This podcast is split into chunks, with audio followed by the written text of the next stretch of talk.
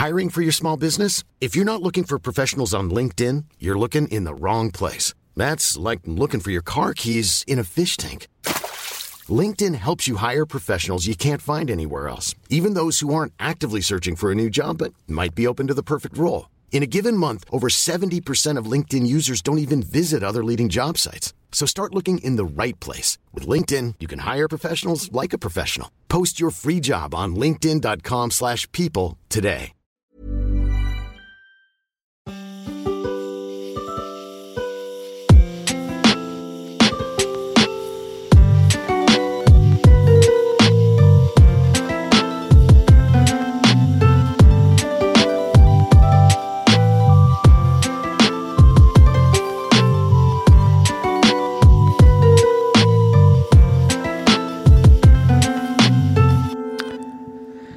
Quête latérale, épisode de décembre 2000. Octobre, novembre, décembre.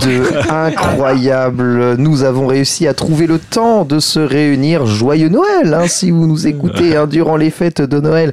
Évidemment, temps qui vient à être de plus en plus disponible pour une grande partie d'entre nous. Nous ne sommes pas cela dit, réunis en totalité. Comment mais- ça Comment ça L'équipe n'est pas au complet mais, mais non, non.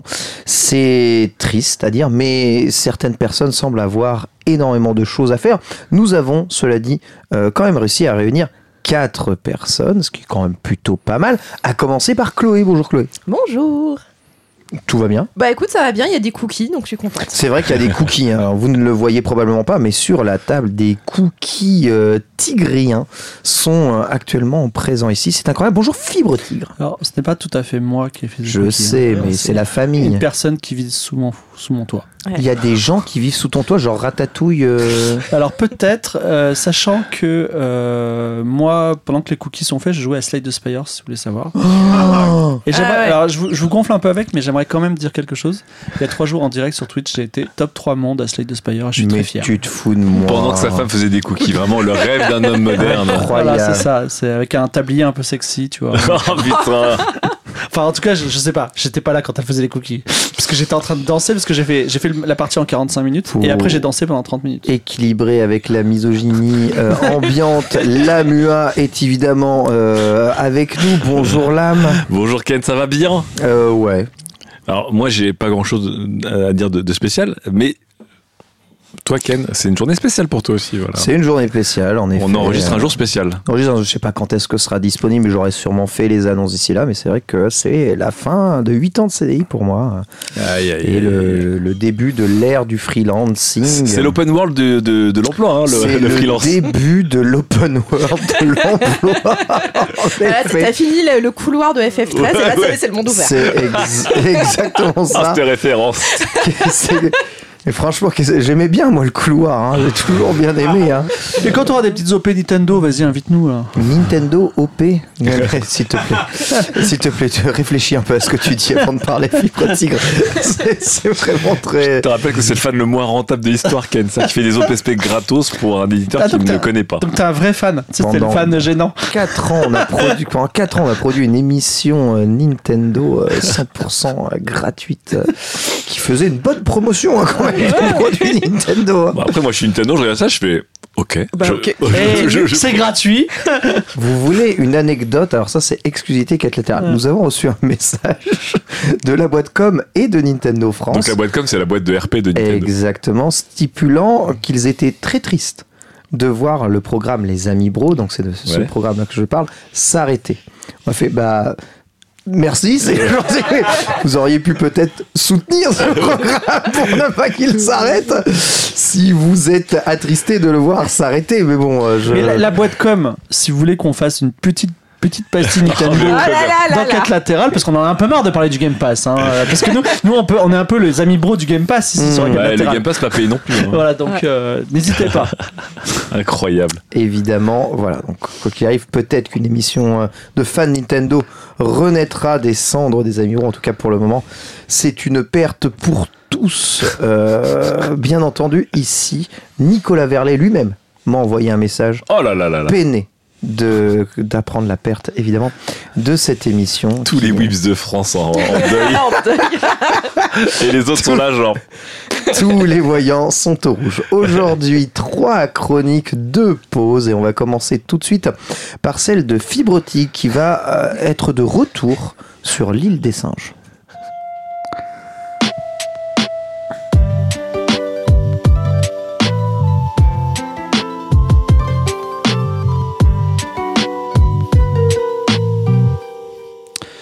Alors une chronique euh, faite sans les mains et sans le reste Tu d'ailleurs. n'as absolument aucune note face à toi. Bah, Je suis très fier de toi. n'est pas là, mais il est là en fait. On Non, sent ouais. qu'il commence à streamer de plus en plus, hein, mine de rien. Ouais, euh, bah, j'étais en stream hier justement, donc euh, Ah et tu sais quoi, toute la journée j'étais en train de faire la sieste, je me dis je devrais écrire, bah, même pas. Euh, donc on va parler de Return to Monkey Island, qui est un jeu qui est sorti il y a peu de temps et il est pour les gens qui ont le Game Pass, il est sur le Game Pass. Euh, c'est un jeu qui a divisé et c'est un jeu je- dont je voulais parler parce qu'il est assez important, c'est inscrit avec une licence qui est un peu importante, mais qui est né à une époque où euh, les gens n'avaient pas accès aux jeux vidéo PC euh, facilement. Et euh, c'est-à-dire c'est un peu, c'est un peu comme un livre de la Pléiade. C'est-à-dire, ok, on en a entendu parler, mais tout le monde ne l'a pas lu et on ne comprend pas forcément l'intérêt. Donc le premier, donc Return to Monkey Island, il faut voir que c'est le sixième d'une euh, d'une série de jeux d'aventure de type point and click, c'est-à-dire que on va de tableau en tableau, on a un personnage qui qui, euh, qui a des verbes, euh, il utilise ces verbes pour faire des actions, et on a on doit un peu comme dans un jeu de rôle ou une série télé arriver au bout du scénario, voilà. Et comme son nom l'indique aussi, le secret de l'île aux singes, on est dans un- une ambiance d'aventure. Pour être plus précis, on est dans l'ambiance de la grande piraterie. Et quand Secret of Monkey Island sort le premier, euh, The Secret of Monkey Island, euh, quel est le secret de Monkey Island d'ailleurs? C'est difficile, c'est une question qui est difficile à. C'est répondu euh, à la fin du jeu, d'ailleurs? Eh bien justement, en fait, c'est l'objet du sixième parce que on considère qu'il a jamais, on n'a jamais trouvé vraiment le secret Ah, de Monkey Island. d'accord. Ah oui, c'est c'est marrant. Voilà, mais quand le jeu sort, il, il- il est quand même très particulier pour une raison suivante, parce que le manuel comporte un manifeste. Parce que ce jeu, il est sorti. euh, alors, j'ai- Chronique sans les mains, donc euh, je sais pas si c'est entre en 90 et 92, on va dire. Et euh, dans ce jeu, on ne pouvait pas mourir. Ce qui, entre Oui. 90 et Oui, oui. 92, était exceptionnel. Rare. Et dans le manuel, il s'expliquait. Il s'expliquait et il s'excusait. Il disait même écoutez, euh, on tente un truc, euh, on tente un jeu dans lequel, quand vous faites une bêtise, vous ne serez pas sanctionné. Acceptez-le, vous allez voir, c'est rigolo. Mais moi, par exemple, à l'époque, j'avais déjà 5-6 années de jeux vidéo derrière moi. C'était quelque chose que je n'avais pas intégré. C'est-à-dire que, par exemple, dans un jeu qui est un jeu humoristique, on veut devenir pirate, on rencontre le conseil des pirates, et on peut dire trois choses. On peut dire je veux devenir pirate, je veux devenir pompier, ou je veux tous vous tuer. Et moi, je suis là, je vois, veux- j'ai j'ai très envie de cliquer sur je veux devenir pompier parce que c'est rigolo, mais je n'ose pas parce que je dis, je n'ai pas envie d'avoir un game over, tu vois. Et j'avais pas encore intégré, et ce n'est qu'au bout d'un moment que j'ai compris que oui, ok, je pouvais tout faire et je ne mourrais pas quoi qu'il arrive. Et, ce jeu, effectivement, a été le premier euh, jeu qui a instauré euh, une tradition de jeu qui a, on va dire, pour moi, culminé en 2001, euh, où on a eu un Press of Persia Ubisoft où on ne pouvait même pas mourir quand on tombait dans un trou, et où on, on s'est dit, ben, en fait, ça sert à rien de sanctionner le joueur. Euh, par une mort quand il fait une bêtise parce que c'est traumatisant. Et il y a eu une- un, un cheminement inverse. Quand Dark Souls est arrivé, on disait Oh, c'est tellement frais, enfin on fait une bêtise et on meurt, tu vois, trop bien. Euh, voilà. jamais joué à Megaman. Ouais, non, mais alors, justement, tu passes de Megaman, qui est sorti avant, le premier Megaman avant Monkey Island. Dire, le, le challenge, il est, il est très, très, très, très, très, c'est très différent. Le jeu marche plutôt bien. Et ils en font, ils font un deuxième qui est euh, un chef-d'œuvre, euh, notamment musical. mais Je ne vais pas trop m'étendre sur le sujet. Et euh, il faut voir que le créateur, enfin tout de suite il y a un personnage, enfin une personne, un créateur du jeu qui s'appelle Ron Gilbert, qui se détache, mais il se détachera juste après le 2. C'est-à-dire qu'on commence à dire quelque chose qui n'est pas vrai dans le jeu vidéo et j'aimerais vous dire, euh, auditeur de 4 latéral qui aimait le jeu vidéo, quand on vous dit c'est un jeu de Hideo Kojima, Hideo Kojima, Hideo Kojima, en fait, Hideo Kojima effectivement a participé à la création du jeu, mais il, n'a pas codé le jeu, il n'a pas fait les graphismes, il pas fait... En fait, il y a plein, in- in- vraiment beaucoup de gens anonymes et talentueux Oui. qui sont derrière. Et n'assimilez pas forcément un jeu à une personne. Et là, en fait, le jeu est la création de deux individus, Ron Gilbert et Dave Grossman, Et Ron Gilbert, donc c'est quelqu'un qui va commencer à se détacher, mais quand vous avez les génériques de Monkey Island, vous avez déjà beaucoup de gens. Notamment, ça se passe au Ranch Skywalker. En fait, vous imaginez, vous créez un jeu vidéo Ranch Skywalker, quand vous allez à la pause café, vous rencontrez John Williams, euh, ah, Steven Spielberg, vous êtes dans une espèce de factory euh, hyper, hyper, hyper créative.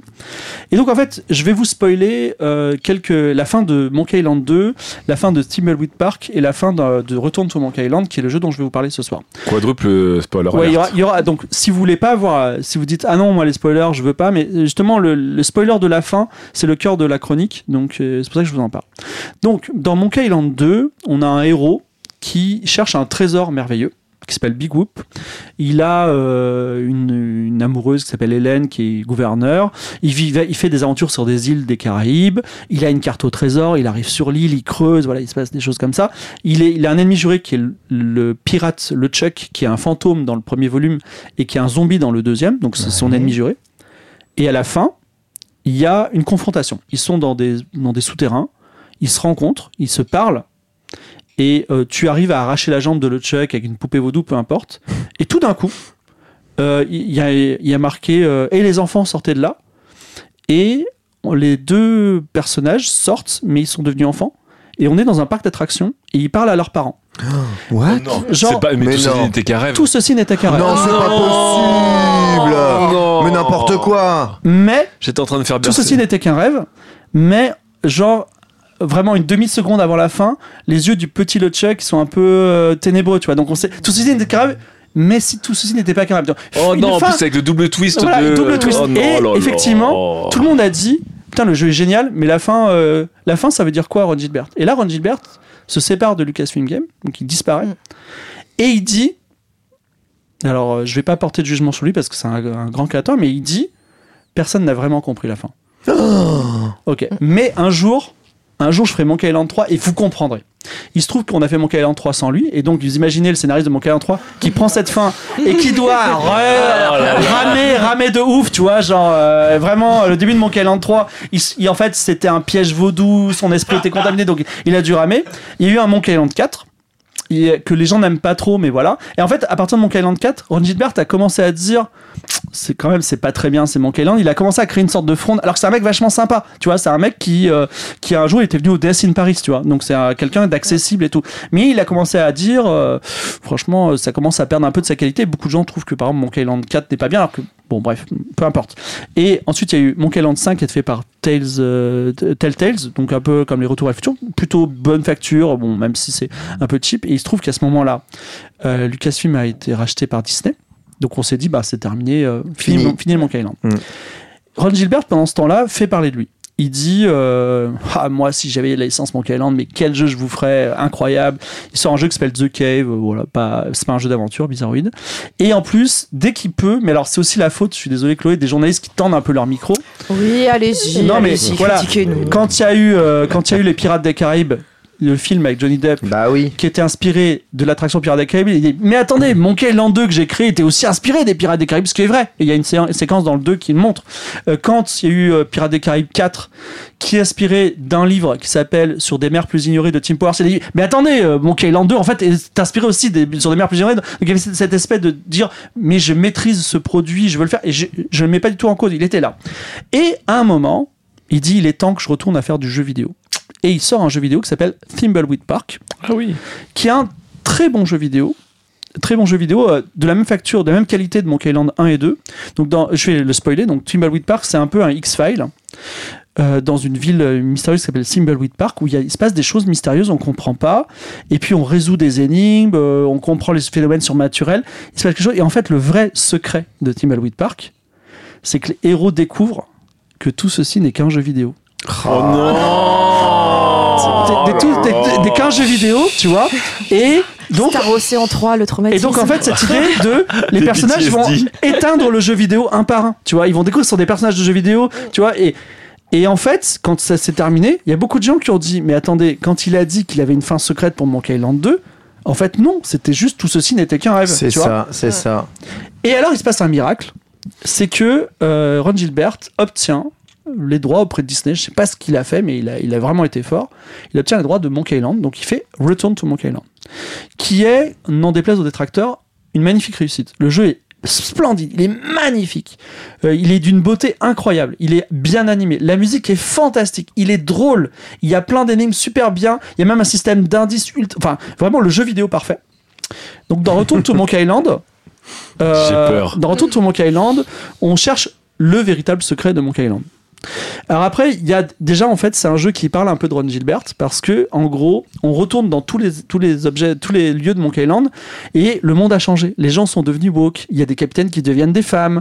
Euh, voilà, c'est un peu ça ça a changé. Voilà, il y a même par exemple, il y a des pirates conspi, tu vois, il y a des euh, voilà, ça explique un peu le monde. euh, donc c'est assez rigolo.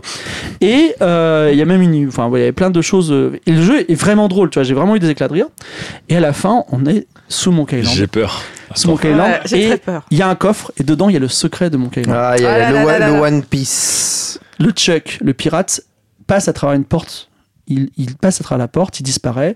La porte, il y a un espèce de mécanisme secret, il y a une énigme, tu sors, tu résous l'énigme, tu passes la porte, et là, C'est- Le One Piece, c'est l'amitié. et là, on se retrouve dans un parc d'attractions parce que, Oh là là. parce que, et il dit mais je comprends pas, euh, Non, attends. mais, mais les, mais euh, toutes ces îles, tous ces personnages, et là, il y a sa, sa femme qui lui dit mais tu sais, quand on est dans une attraction, parfois on se laisse emporter par son imagination. Il dit Non. littéralement ça. Et Ah, je suis, peux- mec, je suis mort à l'intérieur. Je suis mort Ah, mais à moi, mais l'intérieur. moi, j'étais ultra Non. mort. Non, Et- mais et- non. Mais alors je signale que Gotos qui est absent et vous lui poserez la question quand il reviendra. Gotos il a dit moi j'ai pleuré d'émotion, d'accord? Mais bon, ouais, je vous jure. Mais et donc, Donc et donc- trois fois, il nous a fait le coup de trois tout ceci fois. n'était qu'un rêve. Non, mais, y a- attendez, il y a pas le pire, le pire. Attendez, je vous mets Ah, la, ok, je mets la stockade finale. C'est que dans le parc d'attractions et le but Attends, donc le héros passe la porte et en fait il ressort d'une attraction. Et il est dans un parc d'attractions qui en fait sur la thématique de Monkey Island. Donc il y a des il y a des il y a un faux pirate le Chuck, c'est un animatronics, euh, il y a enfin tout est tout était faux, Ah ouais, tout était un rêve, tu vois. tout ça, d'accord. ok. Et il y a quand même le coffre avec le secret que tu peux ouvrir. Oh là Ah là. Je l'ai ouvert et dedans il y a un t-shirt qui dit euh, j'ai cherché le secret de Monkey Island, tout ce que j'ai eu c'est ce t-shirt. Ah oui, euh, Voilà. Ah la gars, il dit lousy t-shirt. Voilà. Ah ouais. Mais attends, c'est l'insulte. Fin. Oh là là Ah, là mon là. Dieu. fin et euh, effectivement alors pour, et, et, et en fait donc beaucoup de gens disent euh, enfin quand j'ai dit euh, j'ai fait un tweet j'ai dit euh, euh, si quelqu'un a apprécié la fin expliquez-moi tu vois il y a des gens bah, comme Gotos qui ont dit bah j'ai adoré et d'autres qui disent j'ai trouvé trop ça trop émouvant etc Euh, Mais comment ça peut être émouvant alors que c'est la troisième fois qu'il nous fait le coup? Parce qu'en fait euh, je sais pas bah, vous demanderez Non, mais surtout, il a pas envie de, il a pas envie de résoudre euh, Oui. ce qu'il y avait avant. Enfin, Oui, non, mais qu'il en ait fait tout un tintouin. On va Oui, chaque, au à chaque final, on va fois, faire la même chose, puis en plus, c'est hyper fainéant. chaque fois Bah Monkey, ouais, c'est Monkey hyper Island, c'est toujours une attraction qui évolue, quoi. C'est voilà ça tout le temps. le, dans le- tous les ce, jeux. qui, ce qui me déçoit en fait c'est que et ça c'est un enfin, la fin de tout ceci n'était alors les, les deux- les deux réflexions que j'ai par rapport à ça la première c'est que en fait Monkey Island c'est un univers très second degré il est inspiré de PJ Woodhouse qui est un humoriste britannique donc en gros effectivement par exemple euh, tu vas dans une tu vas dans un port et il y a une- un distributeur de Coca-Cola mais il distribue du grog, tu vois. Donc c'est, t'as des petits trucs anachroniques, t'as des blagues anachroniques, c'est un peu euh, Game of Roll, tu vois. C'est-à-dire, euh, de, de Daz, il fait des blagues sur l'ubérisation. Mais ça reste quand même un univers avec des îles, des pirates, des, euh, des, des choses très bien faites. Et pour beaucoup de gens, il existe, tu vois. Moi, pour moi, ça existait. Et je trouve ça hyper, euh, hyper, hyper cruel, en fait, de dire, hé, tout ceci n'était qu'un rêve. Maintenant, retour à la réalité. La vie, ce n'est pas ça, tu vois. Je, veux dire, je trouve c'est l'antithèse du jeu vidéo. Ou alors, je suis passé à côté du message. Mais je trouve vraiment que c'est affreux pour les gens qui adorent la licence de leur dire, vous savez, le jeu que j'ai créé et qui vous a emmené, qui vous a fait rêver, en fait, il n'existe pas. Tout ça, ça n'existe pas. Donc, j'ai trouvé ça très, très dur. C'est- euh, C'est dans ton imagination, Fib, ça existe un peu. ben oui, mais le- euh, imaginez. c'est c'est littéralement l'essence du jeu, de dire qu'en fait c'était ton imagination qui a remis les choses. Exactement. C'est affreux. Mais imagine à la fin, imagine à la fin d'Harry Potter que, euh, que, que en fait Harry Potter se réveille. Et en fait, ça c'est juste il rêvait, tu vois. Et euh, c'est trop la fin. Mais les, les gens, ils pèteraient un câble. Je veux dire, il y aurait des émeutes, tu vois. Donc non, mais c'est vrai. Non, Il y aurait bref. des émeutes. Il y aurait des émeutes. Mais- Pour l'ensemble des moldus, Harry Potter n'est qu'un rêve. Hein. Oui, d'accord, mais bon, voilà. Et ça a été, ça a été, bon, ça a été dur. Et en fait, je me suis dit que, euh, en fait, les produits culturels, quels qu'ils soient, mais dans le jeu en vidéo en particulier, euh, ils sont vecteurs de messages, comme on sait, puisqu'il y a de la propagande américaine par les Call of Duty, tout ça. Mais c'est aussi un, un outil qui s'affine. C'est-à-dire que je pense qu'il y a une période, peut-être en 1920, où tout ceci n'était qu'un rêve, c'était un twist de malade, tu vois. Ouais. Où vraiment on disait, mais ah putain, mais comment il a eu cette idée-là? Mais aujourd'hui, en fait, Bah aujourd'hui, euh, Voilà. excuse-moi. quand, quand, quand tu quand tu manges beaucoup de séries Netflix, de jeux vidéo, tu peux plus faire ça. Mais quand tu manges beaucoup de rédactions de collège, de tout temps les hommes, merci Daz, et tout ceci n'était qu'un rêve, c'était, c'était la garantie pour avoir 5 sur 20 à ta rédaction. tout c'est n'était grave. Bah oui. Et voilà. Et, et, et voilà. Et donc, et je trouve aussi qu'il y a un côté. euh, alors, je sais, je, je- moi, je suis un peu en colère. Donc, j'ai du mal à apprécier Ron Gilbert dans son travail, tu vois. Parce que déjà, il tire la couverture à lui. Il dit euh, c'est mon jeu, ok. Alors que voilà. Et euh, j'aime pas non plus le fait. Enfin, tu vois, en disant tout ceci n'était qu'un rêve. À la fin du 2 il fait chier tout le monde. Et quand à Retourne to Monkey Island, il doit dire mais oui, tout ceci n'était vraiment qu'un rêve. C'est en gros, je me casse, ciao, et maintenant bonne chance pour faire un 6, tu vois. C'est terminé, la licence, elle meurt avec moi. Et je trouve ça assez, euh, assez violent et assez égoïste encore. C'est la première fois que je suis 100% d'accord avec Fibre. Je suis pas d'accord. Ouais. T'es pas d'accord Mais bon, euh, Pour moi, pour Ouais. moi, il est 100% cohérent avec ce qu'était Monkey Island depuis toujours. Et refaire une suite, c'est juste accepter qu'on repart dans une attraction qui évolue avec le temps et dont les protagonistes, les propos et aussi les personnalités pourraient évoluer. Non mais attends. C'était déjà le cas une fois, et il nous a dit en fait c'était pas la vraie fin pour nous refaire le cas la deuxième fois. Désolé, c'est du Bah, foutage c'est de ça. gueule. Bah, ça marche tout le temps. Mais Tu oui, peux mais faire oui, autant parce de que toi t'es un joueur Pokémon, Tu peux faire chaque jeu, ce que tu fais c'est merveilleux. Tu peux faire autant de suite que tu veux. T'as un cancer du cerveau. Mais imagine, imagine, imagine le prochain Pokémon. À la fin, on dit en fait, les Pokémon, ils n'ont jamais existé. Tout ceci n'est qu'un rêve et il y aura plus de Pokémon parce qu'ils sont jamais existé. T'étais dans une tu- attraction. Mais t'aurais la haine. Le jour où Arceus décide que tout doit disparaître, tout disparaîtra. Mais qu'est-ce qu'il y arrête. Ah. Arrête, Ken. Arrête. Non, non, c'est- c'était C'est vraiment. C'est Tu fais toi ton qui vas daz tout casser le jour où ça arrive. Il y a déjà des, des jeux Pokémon, je crois, où en mode euh, c'est c'est rêvé. Au moins Kingdom Hearts, c'est ça, mais au moins est on comprend rien, tu vois. Tandis que. que ce soit un rêve ou que ce soit ce qu'on appelle les isekai, c'est-à-dire les mondes Ouais. alternatifs dans Mm. lesquels tu es prolongé et au final où euh, tout ce que tu fais à l'intérieur n'a aucun impact sur ce qui se passera dans la vraie vie. Oui, ça tu sais depuis le C'est début. pas grave. le- c'est le- l'im- le l'important, plot c'est- twist. est L'important c'est le chemin. Ouais, mais le plot twist est Ouais. nul. Est-ce que le jeu était bon? Oui. Ouais, mais Ah, euh, mais justement, le truc, c'est que la fin. Elle tu vois, des, des fois, Bah des oui. fois, il y a des, des fois, il y a des fins qui sont un peu décevantes, tu vois. Mais, mais là, la fin, elle prend le jeu, elle le- elle l'efface, tu vois. Mais t'aurais voulu quoi? En vrai, honnêtement, j'en ai parlé en stream hein, parce que j'étais, j'étais vénère. J'ai dit une fin à la con, dans lequel il y, a y a un combat euh, débile. Il gagne quand même. Euh, Le héros est, va en prison et il part tout seul avec sa meuf euh, sur un bateau. Ils sont contents. C'est la fin du 3, en l'occurrence. C'est pas génial, ok, c'est super cliché. Mais au moins, je peux me coucher le soir et me dire, eh, moi peut-être euh, je vais aller sur l'île de Monkey Island, tout ça. Mais ça va Aujourd'hui- pas du tout. aujourd'hui-. C'est quoi le secret de Monkey Island à ce moment-là? Et ben c'est quoi? J'en sais rien. Ben, Le secret c'est que Monkey Island n'existe pas. C'est une- un Bah parc oui. d'attraction. C'est nul. ça le secret de C'est Monkey Island. Mais si j'avais su, je l'aurais pas acheté ce putain de jeu, tu Mais comprends? tu le savais, c'était dans le 1 et le 2, non, tu non, viens de c'était le pas dans le 1, dire. c'était pas dans le 1, c'était dans le, c'est dans le 2, mais dans le 2, on savait pas trop, tu vois. Y a pas d'on savait pas trop, on te le dit à la fin du 2. Là, on est cohérent par rapport Ouais, mais au dans le 2. 3, en- dans le la 3, ça vraie fin, l'annule. la vraie suite. Dans le 3, ça l'annule. Mais Dans le 3 n'existe pas. si, le 3, 4, 5, ouais. Donc, euh, non, mais voilà. Et en fait, il y a cette idée. euh, alors, je, sais pas, euh, je veux bien, ça, je veux bien que les autres. Alors, je vous ai pas tout dit. C'est-à-dire qu'il y a un pro. non, non, mais parce que. Ok, pourquoi Gotos a pleuré? Parce qu'il y a un prologue dans lequel il y a le petit Guybrush, Guybrush qui, a- qui s'appelle Boy Brush, qui parle à son papa qui est Guybrush, qui dit Ah, je vais te raconter l'histoire. L'histoire, c'est ça. Ah, mais Gotos, il est en état de faiblesse là-dessus. Il est en Ah état de c'est faiblesse. ça. Ouais, et à la fin, ouais. il- euh, bon, il y a C'est vraiment très euh, efficace. Tout, Ouais, ceci n'était qu'un, tout ceci n'était qu'un rêve, et il y a son gamin qui part, et il a raconté l'histoire, c'est terminé. En- bon, pour moi, ça change rien. Ça change rien au fait que, euh, voilà, on n'a rien appris, quoi. C'est, euh, pour moi, c'est, enfin, surtout, euh, enfin, c'est, c'est une licence majeure du jeu d'aventure.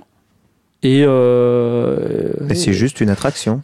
non, non, et, C'est et pas je- un- et je- en fait, paradoxalement, euh, j'aurais aimé qu'elle soit faite par des yes men, tu vois.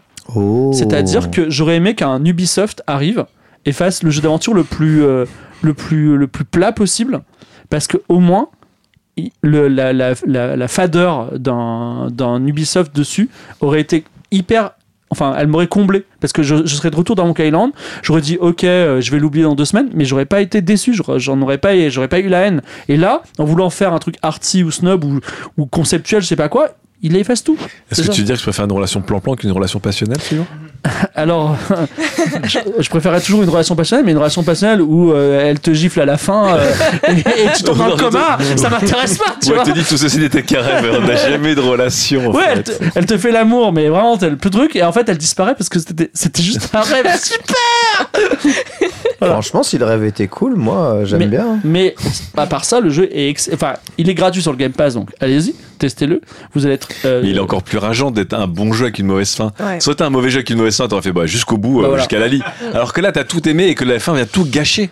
Et c'est Elle- même pas une fin what Elle, the jette- elle fuck. jette l'opprobre sur tout le jeu. Bon, en plus, on vient de la spoiler à tout le monde, donc euh, de toute En façon. plus. Non mais au moins ils sont prévenus, peut-être que justement ils l'apprécieront.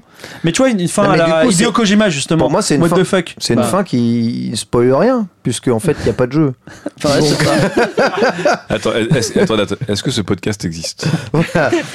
Ou Est-ce qu'on n'est pas tous allongés les uns à côté On des autres de avec des casques de réalité virtuelle depuis tout à l'heure Mais attends mais qui, qui simulent des micros mais tu sais que Team Wild Park c'est encore pire parce que là là c'est brutal. Mais Team Wild Park ça dure quand même 15 minutes où les personnages disent mais attends on est en fait des personnages de jeux vidéo il faut éteindre le jeu vidéo par partie par partie et tu es obligé de faire ça tu comprends? C'est-à-dire Ouais, que moi je me disais Ils te poussent à le faire. Ouais, moi je me disais, non mais en fait il va y avoir un twist parce que ça peut pas être ça.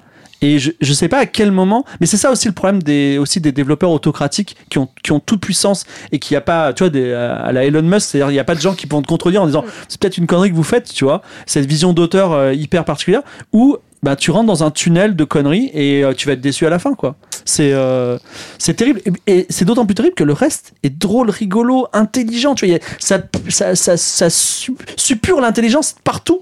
Et là, euh, ça, ça tombe. Pour moi, je vois pas le problème. Voilà, bon.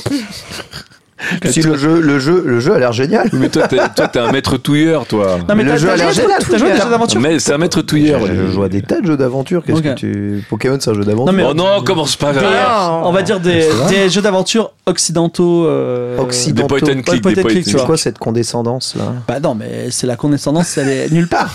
c'est que il y a des il y a des RPG occidentaux et des JRPG, tu vois. Donc J'ai déjà euh, fait des point and click dans ma vie, oui. Ok, bah voilà. Mais tout ceci n'était qu'un rêve. On me l'a rarement fait. On me l'a rarement fait trois fois, tu vois. Tu vois, à la fin de Super Mario Bros 2, tout ceci n'est qu'un rêve. Tu vois, donc l'histoire n'a servi à rien du tout. Et c'est assez intéressant. Super Mario Bros. qui lui-même n'est pas vraiment un Mario. Ouais, c'est ça, c'est assez intéressant Super parce que- Mario SA. Il est, il est littéralement pas un Mario, donc euh, en fait c'est cohérent que tout ceci soit qu'un rêve. C'est ça, mais pourquoi est-ce que les mascas se retrouvent dans l'univers de Mario après? Ça n'a aucun sens. Oh, putain. Ah ben après, Ah. honnêtement, Ah. si tu veux, alors, est-ce Alors. que, toi tu te couches la nuit, tu te dis, hey, si j'étais sur euh, l'île de Yoshi et euh, je kifferais bien et je me mangerais des petits dinosaures, tu vois Depuis, depuis la bande-annonce du film, je me pose cette question. Voilà. Mais euh, après, je sais je pas comprends, trop. film. Voilà. Je comprends. Non, non, mais en plus, apprécie le chemin. En plus, contre. Alors, je vais pas dire du mal de Mario, mais enfin, c'est vraiment des personnages tridimensionnels. Ils ont tous des personnalités très marquées. Ils ont tous. euh, Enfin, ils, ils évoluent en plus dans le temps. Donc, euh, il y, a, y a plein de dialogues qui sont pétillants. euh, Il y a un. Voilà. Et donc. Bah, on te dit, bah, tous ces personnages qui sont quasiment les plus travaillés du monde du jeu vidéo, bah, en fait, ils ont jamais existé. Super. Je vais te donner Merci. un exemple, ça, ça me fait penser à, à quelque chose que tu dis. C'est quand je, je, je prends le vélo pour aller faire un tour. Ouais. Je fais un tour, je fais une boucle et je reviens au même endroit. En fait, je suis parti et je suis revenu au même endroit. Qu'en fait, j'ai j'étais- raconte ça. C'est Pokémon ou le vélo, et il je me dis, toujours une je me dis, pour- mais, Ton mais- vélo, il est encore là mais finalement, ça servait à rien ce que j'ai fait. Et pourtant, bah, tu vois, le voyage était intéressant. ça m'a fait faire du sport, ça t'a fait travailler l'esprit. Alors, je pense qu'en tant qu'auteur de fiction, tu, peux- tu peux pas emmener les gens dans un pays imaginaire et leur dire le pays n'a jamais existé. Je trouve que c'est- c'est vraiment très cruel. justement, c'est pas de la fiction. Du Ah. coup, c'est plus de la fiction. De base, voilà, c'est ça. Non, mais si tu dis que le pays imaginaire n'a pas existé, tu, tu dénonces la fiction elle-même. Hmm. Parce que tu dis, bah, en fait, ça, ça n'existe pas. Alors que la fiction, t'es censé créer Et- quelque chose. Ouais, d'autant plus, euh, de plus en plus, les gens euh, enfin, disent euh, Marvel est parmi nous. Enfin, tu vois, quand tu vas à Disneyland, ben, et que t'as as 5 ans, tu vois un Mickey et c'est le vrai Mickey, tu vois. Oui. Donc, euh, tu vois, il y a ce côté, la, la fiction, plus elle est présente dans nos vies, plus elle nous apporte du bonheur. Et il y a, y a- enfin, c'est vraiment être le père fouettard de se dire, hey, tous tes rêves, c'est faux. Tu sais, il y a un gars dans le Mickey et Disneyland, c'est le capitalisme, tu vois. Enfin, il y a des parents qui sont comme ça, tu vois. Mais, euh, mais voilà. Mais là, à part que là, le parent, il t'emmène à Disneyland. Il te fait rêver, il te fait faire le tour. Eh, c'est trop bien, c'est trop bien. Eh, ce soir, on parle, tu vois. voilà. Et donc, euh, c'est c'est pas, c'est pas terrible, quoi. C'est pas terrible. C'est pas terrible. Et à la fin, il y a un bonus et ils, ils écrivent une lettre. Ils disent qu'ils prennent un peu leur retraite, tu vois.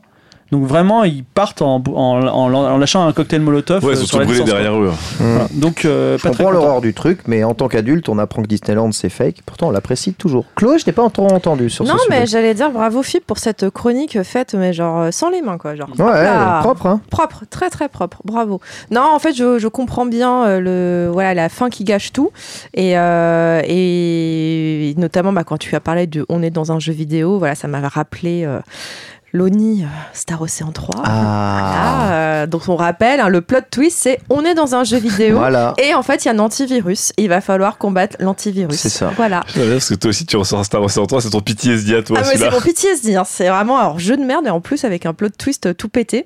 Euh, et donc ouais, le nom, mais le- juste, je, je suis, content- je suis d'accord avec toi, Fibre. Le, ce n'était qu'un rêve. euh, faut arrêter, on n'est plus dans les années 90. hein. Il faut trouver d'autres, euh, Mais encore, d'autres fins. Je trouve que c'est moins cruel parce que être dans un jeu vidéo et il faut battre contre, se battre contre un antivirus, tu vois.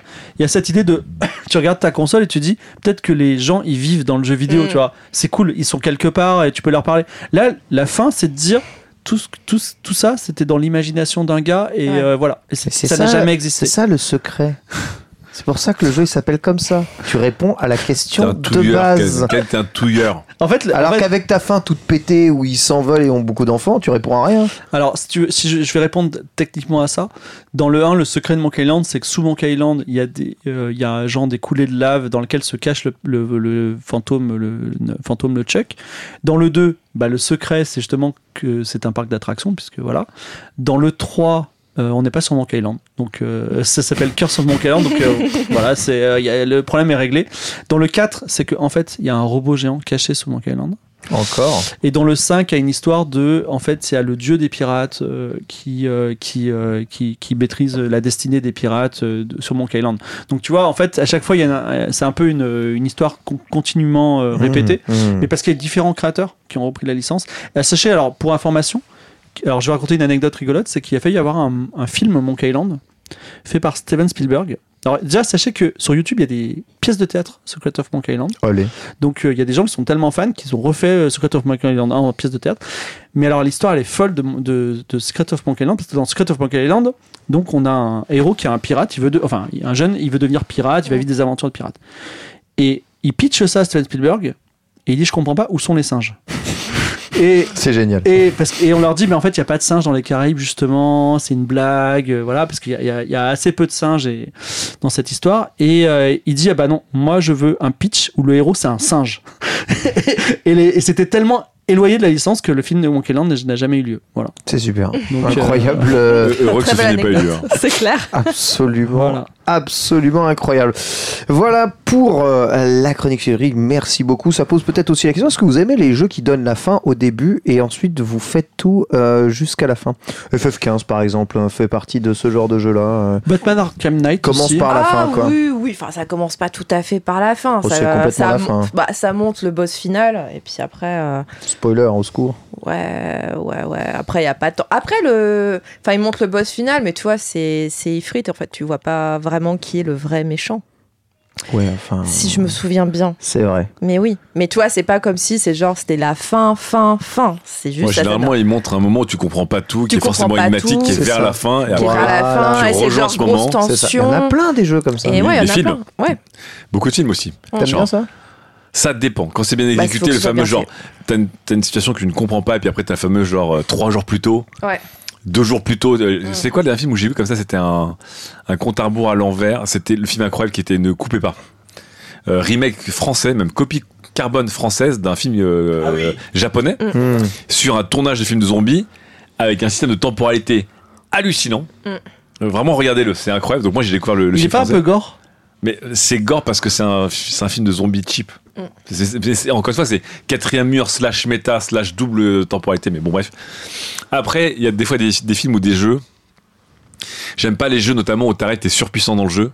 Tu vas perdre tous tes pouvoirs, tu vas recommencer de zéro. Ah. Ça, j'aime pas. C'était le dernier, c'était. euh, C'est pas Metroid qui fait ça, un truc comme ça? je sais plus. C'est c'est un truc que j'aime pas. Parce que du coup, effectivement, t'as le sentiment de perdre tes pouvoirs et d'être lent. Euh, bah, dans dans, dans l'excellent euh, dans l'excellent jeu de Iron Man de, de BioWare. Ah ouais, en thème. En En thème. thème. Mais, euh, mais du coup, tu t'es spoilé tes armes, tu t'es spoilé pas que le scénario, tu t'es spoilé aussi le- les sensations, le double jump, que sais-je encore. Donc ça, personnellement, je l'aime pas trop. Voilà. Très bien. Ouais, moi j'ai- moi j'aime bien quand c'est, euh, enfin, je vais redire la même chose, quand c'est bien exécuté, mais souvent parce que aujourd'hui on fonctionne tellement en licence, c'est-à-dire que quand tu vas faire un film, tu, tu vas espérer qu'il marche tellement bien qu'il y aura un 2. Et souvent en fait le twist c'est genre on voit le héros mourir. Moi je veux bien qu'on voit le héros mourir, mais il faut vraiment qu'il meure. Et souvent quand on arrive à la fin, en fait il est pas mort, tu vois. Voilà. Et ça, ouais. ça mec, tu- j'aime pas quand on me ment, tu vois. C'est Ouais, pas, ouais, dis la vérité. Tu aimes pas quand on ment. Rendez Monkey Island à Fibrotig. Merci beaucoup. On va marquer la première pause. Et on va revenir sur les Game Awards. Ils ont eu lieu au euh, mois de décembre. On va peut-être un peu les débriefer. Et surtout, les annonces de ces Game Awards. Elles ont été nombreuses. Et c'est vrai que les Game Awards se placent tout de même comme étant aujourd'hui un rendez-vous majeur d'annonce du jeu vidéo.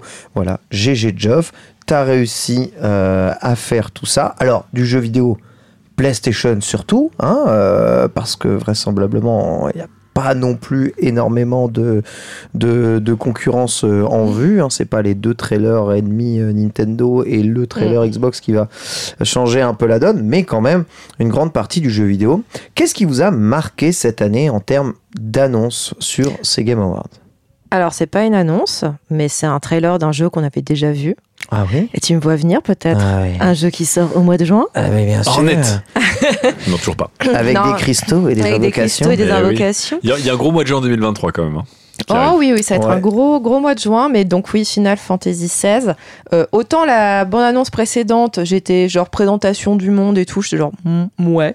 Euh, autant celle-là, mais je l'ai regardée, j'ai un témoin. À la fin, j'ai fait à peu près ceci. Ah la vache, ça va être tellement bien Voilà, tu n'as pas changé. Non, tu n'as pas changé, je n'ai pas changé, je n'ai pas changé. Non, non, ça va être super. Donc, euh, donc ouais, moi je retiens ça. Euh, aussi la suite de Death Stranding aussi, quand même. Ah, elle est assez doux. Ouais, Léa Seydoux Simulator. Ouais. Elle est assez doux à Oh. J'ai tellement hâte de pas y jouer. Vraiment, c'est, je, je, je- Bah, Day tu- One, Day One, j'y joue pas. Bah, on, est, on est reparti pour un cycle de trailers auquel on va rien comprendre et puis voilà. T'as rage kit Death Stranding 1, euh, l'âme? Ah, mais j'ai plus que. J'ai le jeu, je l'ai installé, j'ai failli le lancer, je fais attends. J'ai quand même regardé un peu un let's play. J'ai regardé un bout de let's play, je fais ok, je vais pas jouer au jeu. J'ai regardé un let's play jusqu'au bout et j'ai, et j'ai dit je suis tellement heureux de pas avoir joué Death Stranding. Mais tu l'as fait sur YouTube, quoi. J'ai fait sur YouTube et comme il disait très bien hier euh, Aubin en, en stream, euh, Aubin euh, Ouais. à qui on dit bonjour, un ancien, de, un ancien collègue. Bien sûr, bien sûr. Aubin n'aime pas Death Stranding, mais Aubin est content que Death Stranding existe. Ah. Pour l'approche, pour le message méta dans l'industrie du jeu vidéo, pour le fait que ce soit une œuvre radicale alors que c'est aussi un Ouais. blockbuster. J'étais assez d'accord avec Aubin. Mm. Euh, moi, je, Hideo Kojima, je- pour moi, Osef. J'ai rien pour, j'ai rien contre. La hype autour de Hideo Kojima me fatigue. Death Stranding, c'est un jeu que j'aurais détesté, mais je suis effectivement content de ce qu'il vient apporter dans, dans sa petite brique. Mais alors, Death Stranding 2, mais c'est le Osef incroyable de ce jeu euh, par Hideo Kojima, de Hideo Kojima, avec Hideo Kojima. D'ailleurs, c'est c'est étonnant. Euh, voilà. Qu'est-ce qui t'a saucé alors? Bah alors, c'est un, c'est un mec qui vous parle qui a 180 heures sur Rogue Legacy 2, donc forcément, forcément, Hades 2. Voilà. Ah, bah alors que oui. c'est Hades 1.5, on va pas se mentir. Ouais. Bah oui. Il y aura Bah peut-être ouais. des améliorations, mais bon, c'est garanti. Et le nouveau jeu, évidemment, des créateurs de Towerfall, Ascension et de Celeste, Ah. Earthblade, Earthblade. mais qui m'a à moitié hypé. Ouais. C'est-à-dire qu'il est, il a l'air d'être très beau. Tu connais encore une fois la maîtrise magnifique du, du moteur platformer de, de, de Celeste et de, de Towerfall euh, Ascension. Ça a l'air d'être un peu plus à exploration. Voilà, même. là par contre c'est un Metroidvania, ça, Mm. ça ressemble clairement à un Metroidvania, et bizarrement j'ai trouvé le rythme du jeu, tu sais, t'as une sorte de, de scrolling lent sur euh, les niveaux Oui. en zoom arrière avec le petit héros qui, qui a, des, qui a des, des séquences de jeu, et j'ai trouvé les séquences de jeu vraiment très très lentes et lourdes et pénibles, ça, ça donnait vraiment pas envie en fait. Donc je suis un peu étonné parce que, euh, encore une fois, euh, Enfin, les créateurs de Celeste qui font un Metroidvania, euh, bah, c'est- comme pour Chloé, moi ça, ça, ça allume tous les cierges chez moi quoi. Mais quand j'ai vu le jeu en mouvement, je voilà, j'étais pas vendu à 200%. Mais voilà, ça il y a Hades 2 quand même. hein. Let's go, fibre. Alors euh, très content pour euh, la France puisque on a Stray a été le meilleur jeu indé je crois. Ouais. Donc euh, c'est cool pour la France. Deuxième euh, fierté pour la France, une collab euh, Dead Cells Castlevania. C'est vrai, oui, c'est vrai celui-là. Oui. Euh, je Oui, vous avoue oui. que ça m'a alors ça m'a un peu excité parce que j'aime beaucoup Dead Cells. Euh, Moi aussi, j'aime beaucoup Dead Cells. Voilà et je pense que je pense que ça va être cool voilà. Et euh, la dernière annonce qui était en marge du mais qui a changé ma vie, c'est que Vampire Survivor est gratuit sur mobile. Ah, je l'ai oui. téléchargé dans la foulée voilà et euh, j'étais très content. On pourra en faire une chronique de Vampire Survivor. On, va pas- on l'a fait avant l'émission en fait, malheureusement. ouais, un petit peu, un petit peu. Non, là, je regarde vite fait ce qu'il y avait eu d'autre comme annonce. Euh, J'avoue que, euh, alors que normalement, j'en ai un, un énorme autour de Star Wars. Faut mettre. Mais, euh, mais là, le, le jeu qui sort en Survivor début d'année. Ouais, je sais pas, je me suis dit, un bon jeu popcorn de début d'année serait bien. Euh, Bah, c'est pas Fallen Order, popcorn, moi, hein, c'est un j'ai- peu dur. hein. j'ai- Fallen Order, j'ai pareil, j'ai essayé d'aimer ce jeu-là. Ouais. Je crois que j'en peux plus des TPS roulades en fait. Voilà. Ouais. Les TPS roulades de euh, action action-aventure avec Mathilde de RPG. Il a jamais joué à Elden Ring. Non, non, Elden Ring c'est encore différent, mais je parle plus des, des God of War, des, des Fallen Order. Euh, je- encore une fois, pareil, je, je dis pas que le genre est nul, mais vraiment, j'arrive pas à, à accrocher plus que ça. J'ai- J'aimerais bien bitcher sur un truc quand même, parce que euh, Quête latérale, on est un peu les, les descendants de Studio 404, tous C'est ceux vrai, c'est vrai. où on, où on bitchait toute la journée. Euh, J'ai l'impression, pour faire du mauvais esprit, que quand même les, les Game Awards, ça repose sur le fanboyisme euh, PlayStation et le Ah, mais fanboyisme grave. Xbox. Ah bah oui. Et le, moi, le lendemain, il y avait des gens qui, disent, qui commençaient à faire des traites de mauvaise foi en disant Ok, Elden Ring a été le jeu de l'année, pas God of War, mais regardez, le système de combat de God of War est quand même bien mieux que celui d'Elden Ring. Des choses comme ça, tu vois. Non, mais encore une fois, les fans, c'est le, les Ouais. fans, c'est le mal. Et, et je pense Mhm. que, en fait, toute la. Enfin, parce qu'il il- c'est comme tu l'as dit, c'est un événement qui a été construit en, je sais pas, deux ans, et qui, qui aujourd'hui est un événement majeur. Qui aujourd'hui arrive à créer un événement majeur au niveau international en deux ans La puissance du Mhm. gars. Mais Et ils ont bien profité de, ils ont bien profité aussi de, du crash de l'E3. Ouais, de je l'E3, crois que mais- c'est le crash de Très l'E3 clair. Voilà. Covid. Du Mais bon, il a quand même réussi à imposer une cérémonie du jeu vidéo. Tout le monde a essayé, tout le monde s'est planté. Voilà. Tout à fait. il a Ouais, réussi. Là, ça Mais fonctionne. je pense que dans les facteurs de succès, il y a cette espèce de manipulation hype innocente, mais pas trop, de euh, ça va être le, le- le- le- l'UFC euh, Sony versus Xbox et vous allez voir qui va être le, ga- qui va être le vainqueur. C'est, c'est pas dit explicitement, mais c'est, c'est structuré de cette façon-là, ce qui fait que les gens qui veulent du sang sont là. Et c'est un peu la seule émission qui fait ça aujourd'hui à un niveau international. Sinon, dans les annonces, euh, j'avais oublié, mais parce que, comme vous le savez, je suis team Horizon Forbidden West. Euh, et donc voilà, il y a un DLC qui sort au printemps. Je suis contente. C'est vrai. Voilà. Et Ken, un petit truc qui t'a tapé dans l'œil? Bah, il y a eu les trailers de Tekken euh, 8 et de Street Fighter 6, donc euh, Oui. oui, euh, sinon. euh, c'est- ça, en, ça faisait pas trop effet d'annonce. bah, en plus, euh, oui, Street Fighter déjà 6, été ça avait, ça avait leaké avant, mais Ouais. euh, euh, Tekken 8, ça fait, c'est la première fois qu'on voit vraiment le jeu un peu tourner, donc c'était cool. Non, moi, c'est euh, comment Bayonetta Origin. Ah, très, les Très surpris par euh, Ah Bayonetta Origin. Euh, incroyable de voir Platinum Game euh, faire un jeu Bayonetta euh, sur la licence Bayonetta, sur les origines, qui n'est pas un Bayonetta. Tout à fait. Euh, je trouve ça culotté. Euh, on sent quand même qu'il y a les ersatz de chez euh, Clover euh, euh, derrière Okami et Okamiden qui ont envie de proposer autre chose. Beaucoup n'ont pas adhéré. Moi, je pense que Moi, pas- je pense que je vais bien aimer. Attendez, est-ce que c'est aussi au Game Awards qu'on a vu euh, les modes de combat de Hogwarts euh, Legacy? Euh, non, c'est après. C'est une C'est ce présentation. euh, C'est une présentation euh, plus tard, peut-être ce soir Eh, ça révèle. Il y a une grande présentation de d'accord. 40 minutes là. Mais là, Hogwarts Legacy, là, où tu vois le mec qui fait des roulades avant, roulades arrière, des paris, c'était. C'était fucking Dark Souls avec un chapeau magique, quoi. J'en pouvais plus. Avada Kedavra. Ouais, Avada Kedavra et Crucio. Crucio, genre au calme, tu vois, genre le... Et mais vraiment, je sais pas si t'as vu les combats, il y a un moment, il y a une arène avec euh, deux, deux géants et t'as le sorcier qui arrive, Oui, bah, euh, c'est- et roulade, coup entre les pattes et machin et tout, je c'est- fais putain, c'est mais... Spider-Man, c'est Spider-Man. Oh, c'est le gameplay de plus, Spider-Man j'en avec une baguette. De Dark Souls. Ouais, c'est un peu la Dark-Soulisation de Harry Potter Ouais, aussi. c'est plus Spider-Man, je trouve. En fait, c'est marrant parce que beaucoup de gens ont dit Oh. euh, il y, a, il y a 4 ans, tout le monde disait le Dark Souls du en mode c'est parce que c'est un jeu difficile et Ouais. Ouais, mais là, non, mais là, étonnant. là, c'est en Mais là, roulade parade. Ouais, mais là, effectivement, depuis la. On va dire la. Je vais dire le plagiat, l'hommage que rend les, les Assassin's Creed au système de TPS de, de Dark Souls. Aujourd'hui, on voit que ça, quoi. Il n'y a pas, Ah ouais, il y a moi, pas d'existence en dehors de ça, quoi. Non, c'est faux parce que il y avait Sifu, par exemple. Là, Ouais, ou même non, mais non, euh, il y a- God a of War. jeux, Tu vois, God of War est à différent de. God of War, c'est une très bonne interprétation Mais, euh, de la Dark-Soulisation du jeu vidéo. Mais, aujourd'hui- mais la base, c'est euh, la base, c'est faisons un système à la Dark Souls. Horizon, euh, un système un peu différent. Oui. aussi. Oui, mais Oui, oui, Horizon, alors on peut en parler puisque juste avant le début de l'émission, on disait ça fleure bon le FPS d'il y a quelques années. Tu vois, c'est un peu euh, le. Ah, Ah. Jean-Pierre Coff, il dirait moi j'aime bien l'Horizon, tu vois. T'es toujours à l'arc, Alors, c'est alors, on abusé. va reprendre cette T'es discussion, toujours à l'arc, hein, c'est abusé. que ce oui, jeu. effectivement, ça ne bouleverse pas grand-chose, mais comme God of War, je suis Ah désolée, oui. God of War Ragnarok, le game design date d'il y a euh, 10, 15 ans à peu près. 100% d'accord. hein. C'est pour ça, avec ça, ne euh, change rien. Et moi, le début de God of War, euh, enfin, j'en rigolais, je vous disais tout à l'heure, j'en rigolais en disant, mais genre, oh, oh, mais ce, jeu avec, euh, enfin, c'était dans un couloir, tout est cousu de fil blanc, tu comprends très bien ce qu'il faut faut faire, les énigmes, c'est niveau CP. Bon, ça, ça se complexifie un- un peu après, mais c'est vrai que les deux premières heures ne vendent pas de rêve. Ah non, c'est un jeu poujadiste sur 20, mais très bien exécuté. Mais après, par contre, c'est du bonheur. hein, C'est j'ai le bon plat aimé. de grand-mère. C'est la comfort food. Ah ouais, franchement, c'était. but. Je pense que c'est mon. Ouais, enfin, faut, un peu plus de temps, de personnes et d'argent pour façonner, je pense, un God of War qu'un petit plat de grand-mère. Un peu Ouais. plus. Mais euh, très bien, merci en tout cas pour toutes ces annonces. On va pouvoir passer à la deuxième chronique Yes. et c'est Chloé. Vas parler de quoi? Ah, moi, je vais vous parler business. Ah, Allez, business. let's Ah, c'est cool.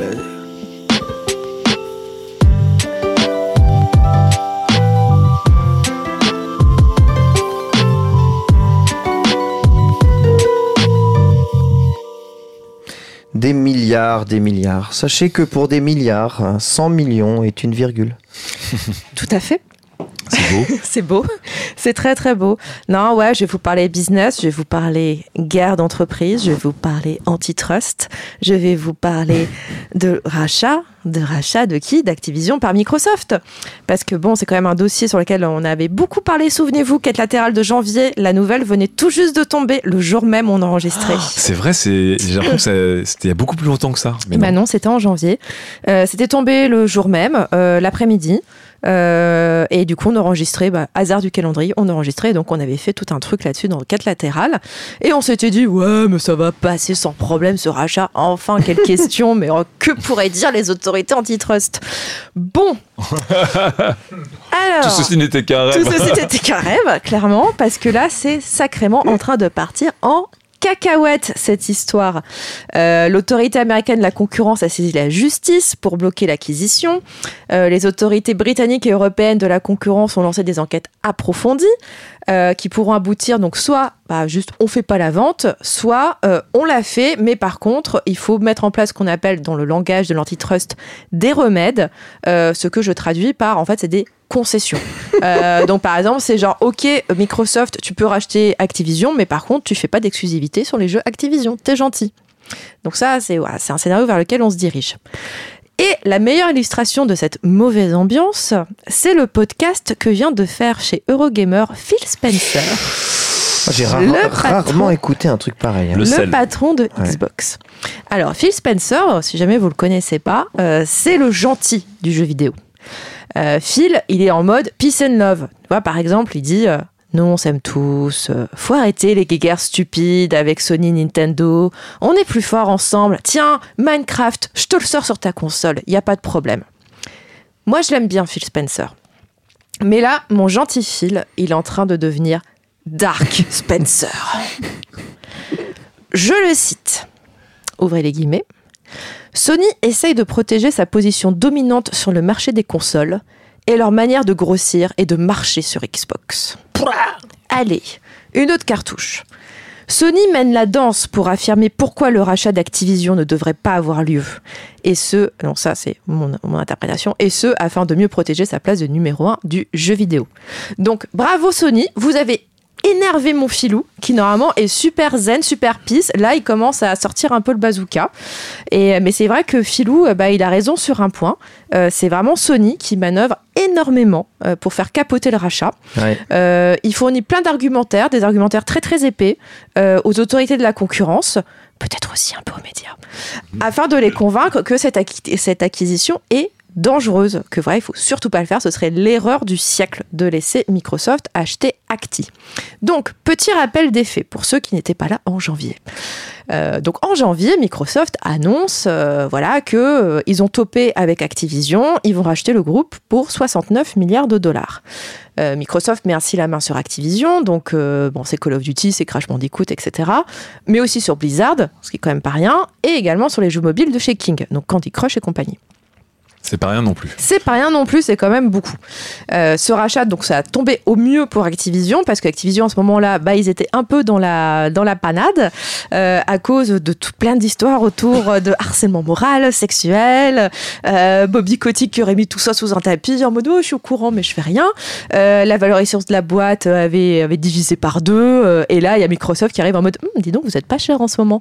Euh, ça vous dirait pas qu'on vous rachète? Ce serait bien, vous serez bien chez nous. Et du coup Activision ils ont fait ouais ouais, ouais, yes, faisons ça, trop bien. Et donc c'était un coup énorme pour Microsoft parce que bah ils avaient déjà racheté tout plein de studios, mais quand même des trucs de petite taille. Bon, certes, juste avant ils avaient racheté aussi le groupe Bethesda, mais bon, c'était quand même pas la même, euh, le même volume. Et là, bah ils mettent juste la main sur le plus puissant éditeur de jeux vidéo au monde. Hmm. Et c'est là que Sony entre dans la danse. Ta ta ta ta. Tin, tin, tin, tin. Parce que le Sony, là, ils disent, ils arrivent, ils agitent leur petit scénario. Mais en fait, euh, et si Microsoft, ils transformait la licence Call of Duty en exclusivité Xbox et PC alors, je vous épargne les détails, hein, parce que, alors, je les ai lus, les argumentaires. Euh, alors, celui de Microsoft, il fait 110 pages. 100. T'as tout lu Non, alors j'ai pas tout Ah lu ouais. parce qu'il y a un, un- un résumé, ex- l'executive summary, euh, qui n'en fait que 20.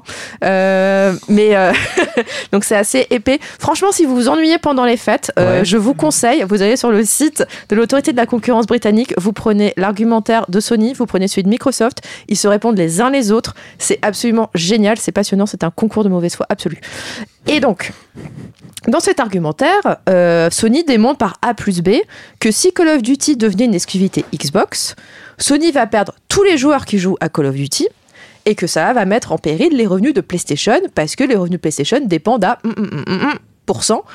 de Call of Duty. Alors. J'aurais bien voulu avoir les chiffres hein, Ouais, derrière cette démonstration, mais malheureusement, dans la version publique de ce document, eh ben, tout est caviardé. Euh, donc, euh, dès qu'il y a des, des chiffres intéressants, bah voilà, en fait, ils sont recouverts de noir, donc on ne sait pas. On ne sait pas, on ne sait pas, on ne sait pas, on ne sait pas. Donc, c'est bien dommage parce que j'aurais bien voulu voir euh, voilà, un, un peu plus euh, sur cet argumentaire. Et donc, derrière, il y a Microsoft qui répond. Et ils répondent, grosso modo, c'est genre. Mais cela n'est point notre attention. Tenez. trop bien Microsoft. c'est vraiment la voix de Microsoft. Hein. Ce n'est pas notre intention de mettre Call of Duty exclusif chez nous. D'ailleurs, tenez, on vous assure que Call of restera sur PlayStation jusqu'en 2027. C'est pas assez Allez, 2033. Ah, puis d'ailleurs, on vient de toper avec Nintendo et Steam. Ils sont d'accord, eux. euh, 2033, c'est OK. Vous voyez bien qu'on est hyper gentil, en fait. Et puis, franchement, euh, vous poussez un peu le bouchon hein, en disant que, euh, si le succès, que le succès de PlayStation repose entièrement sur Call of Duty. Euh, Excusez-nous, vous n'auriez pas, genre, God of War, Horizon, The Last of Us, Spider-Man, je sais pas, plein de licences exclusives, rien qu'à vous, et que nous, on n'a pas sur FIFA, enfin, en, en exclu. Hmm. Euh, voilà, vous avez quand même beaucoup de choses. Et puis il y a aussi FIFA, enfin il y a plein d'autres jeux, il n'y a pas que Call of dans la vie. Mince. Mais en fait, c'est pas vraiment cette question qui interroge les autorités de la concurrence. Voilà, est-ce que Call of, euh, voilà, ça va faire en sorte que euh, bah, PlayStation va s'écrouler et qu'Xbox va devenir numéro un? Non, en fait, la vraie raison, et que personnellement je trouve vachement plus intéressante, c'est de savoir si le rachat d'Activision, ça va mettre, ça va permettre à Microsoft de gagner un avantage compétitif absolument majeur Hmm. pour les futurs modes de distribution du jeu vidéo. Et je parle bien entendu de l'abonnement et plus encore des services de cloud gaming, les fameux Netflix du jeu vidéo. Et ça, c'est des dossiers sur lesquels Sony, bah, ils sont hyper en retard. Euh, parce qu'on sent bien que cet été, ils ont lancé le PlayStation Plus Plus Plus Plus Plus, euh, dont on vous avait parlé cet été. Bon, ils l'ont sorti un peu sous contrainte. On sent bien qu'ils n'ont pas envie, en fait, parce que bah, leur modèle à eux, c'est le modèle à l'ancienne, c'est le modèle à la papa. C'est t'achètes ta console à 500 balles, t'achètes tes jeux à 80 euros, et puis tu vas prendre un petit PlayStation Plus pour jouer en ligne, et puis voilà, comme ça, ça va bien se passer. Mais sauf que bah, Microsoft, en face, lui, il veut dynamiter ce modèle. Eux, ce qu'ils disent, c'est genre, bon, bah, nous, on est numéro 3 de ce marché. Euh, De toute façon, euh, Sony va continuer à dominer si on reste sur ce modèle-là. Donc nous, on va tout changer. On va plutôt aller chercher, on va essayer d'élargir au maximum le public du jeu vidéo. Et l'objectif de Microsoft, c'est d'être présent sur un maximum d'écrans. Donc qu'il s'agisse bon, bah, des, consoles qui sont reliées à des télés, mais aussi à des télés qui sont pas reliées à des consoles, euh, juste des télés connectées, des PC, des smartphones, et puis évidemment de proposer sur tous ces écrans son Game Pass. Et comme disait le fameux analyste Michael Patcher, il n'y a pas très très longtemps, Patcher, c'est comme Disney, je cite, c'est comme Disney. Bien sûr, les sorties cinéma restent hyper importantes pour Disney, mais le vrai relais de croissance du groupe, c'est Disney+. Et ben c'est pareil pour Microsoft. Bon, ok, c'est super, c'est important de vendre de la Xbox, mais quand même, euh, le futur, c'est le Game Pass. Et c'est le cloud qui va permettre à Microsoft de réaliser cette, euh, cette vision.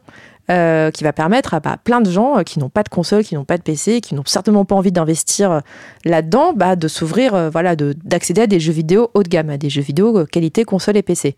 Donc pensez Inde, pensez Amérique latine, pensez Asie, pensez même Afrique. penser à tous les pays connectés en 5G et demain en 6G. Et puis, bah, ah, bah, ah, bel hasard, coup de bol, il se trouve que Microsoft a une des plus grosses infrastructures cloud au monde avec Azure. Et ça, Microsoft, bah, il le reconnaît dans son argumentaire.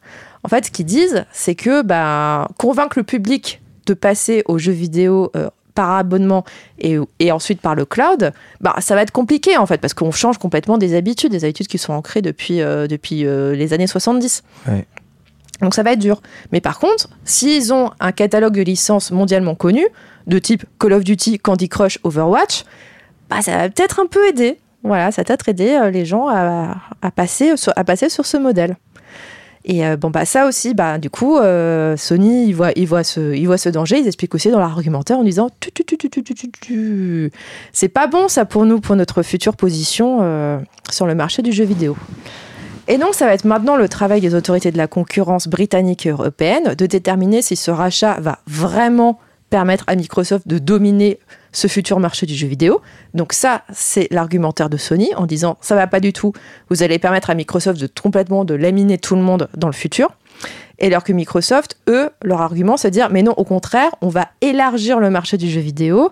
Euh, donc la concurrence, enfin ça va être plus large et qu'en fait on œuvre, on œuvre pour le bien. Voilà, on œuvre pour le bien.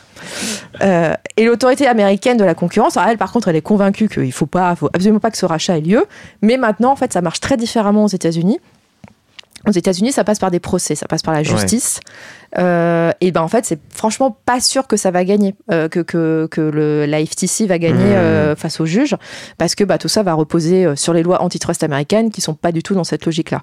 Alors que nous, en Europe, bah voilà, c'est l'antitrust et Bruxelles qui va décider si oui, non, ça passe. Alors qu'aux États-Unis, vachement plus compliqué comme, comme procédure. Et ça risque de durer un peu. Donc, ce que je vous conseille, c'est vous préparer les pop-corn ou les petits cookies. Ah. Et parce que je pense que les déclarations chocs et les pics et les, les coups, euh, les sales coups entre les deux camps, Microsoft et Sony, ça va continuer. Euh, je pense qu'on n'est pas, euh, je pense qu'on va encore être servi, va avoir des retournements de situation, des révélations incroyables dans les documents euh, de procédure qui vont être absolument dingues.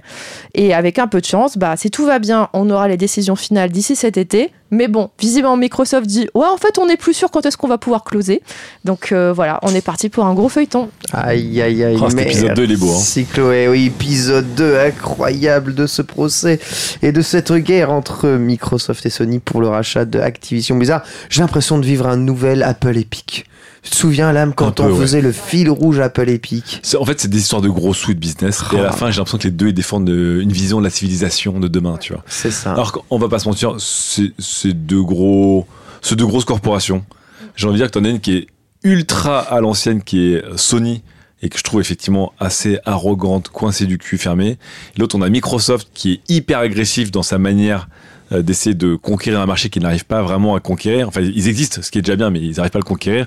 Et qui vont se la jouer, évidemment, en mode good guy américaine, awesome, great, best friend forever, etc. etc. L'un dans l'autre, je préfère aucun des deux. Ouais, je on, va pas, tu, on va pas se mentir. ce que tu veux dire. C'est une histoire de gros sous à la fin avec, avec beaucoup de. Euh, on, est, on, est, on est dans une industrie pa passionnelle. Donc en fait, ça avait été une histoire de gros sous entre euh, un, un, vendeur de pétrole face à un vendeur de, de je sais pas moi, de, de gaz de schiste. Je, je sais pas. Bon, on s'en foutrait, c'est les mecs en costard. Là, comme c'est un truc passionnel, ça touche à l'art, la culture, le jeu vidéo. Tout de suite, on romance mm. des tractations qui sont des tractations de big business, tu vois. Et je, à travers ça, j'ai envie de dire, j'ai pas spécialement envie qu'Activision Blizzard aille chez Microsoft, en vrai. Parce que, tu l'as dit, en plus, il y a un autre mot-clé, c'est qu'on dit, il y a aussi FIFA dans la vie. En ouais. gros, mmh. une grosse partie du marché est modelée par Call of Duty FIFA mmh. euh, dans, dans, le grand public. Sauf que, aujourd'hui, Microsoft, rien ne les empêcherait et ils échapperaient aux lois antitrust s'ils avaient Activision Blizzard un jour de signer un contrat avec la FIFA, puisque la FIFA n'est plus en contrat avec Electronic Arts. Il n'y aurait pas de système de là-dessus de monopole. Et si un jour Microsoft sort un gros chéquier, ils pourraient avoir l'exclu sur la licence FIFA euh, NFL par exemple, avec un de leurs studios internes, puisqu'ils n'achèteraient pas un studio. Donc là, c'est une vision dont je suis pas ultra fan. Je pense que Microsoft, dès qu'ils sont en position de monopole, comme tout le monde, ça devient des gros connards. Donc là, euh, c'est good guy. Et Bah, c'est ça, en je, fait, je- je suis un- pas je suis pas trop pour finalement. C'est ça en fait qui est super intéressant sur ce dossier aussi, c'est que bah, Microsoft, donc euh, pour les plus anciens d'entre nous, euh, vous vous souvenez peut-être euh, fin 90, début 2000, ils se prenaient plein de procès antitrust, enfin tout le monde détestait Microsoft, Internet Euh, Explorer. voilà, Internet. Explorer, euh, Mm. Bill Gates, c'était l'homme le plus haï, enfin c'était Mm. notre Mark Zuckerberg encore pire euh, de, de l'époque. Et une fois que tout ça s'est passé, bah, en fait Microsoft est devenu vraiment le good guy de la tech.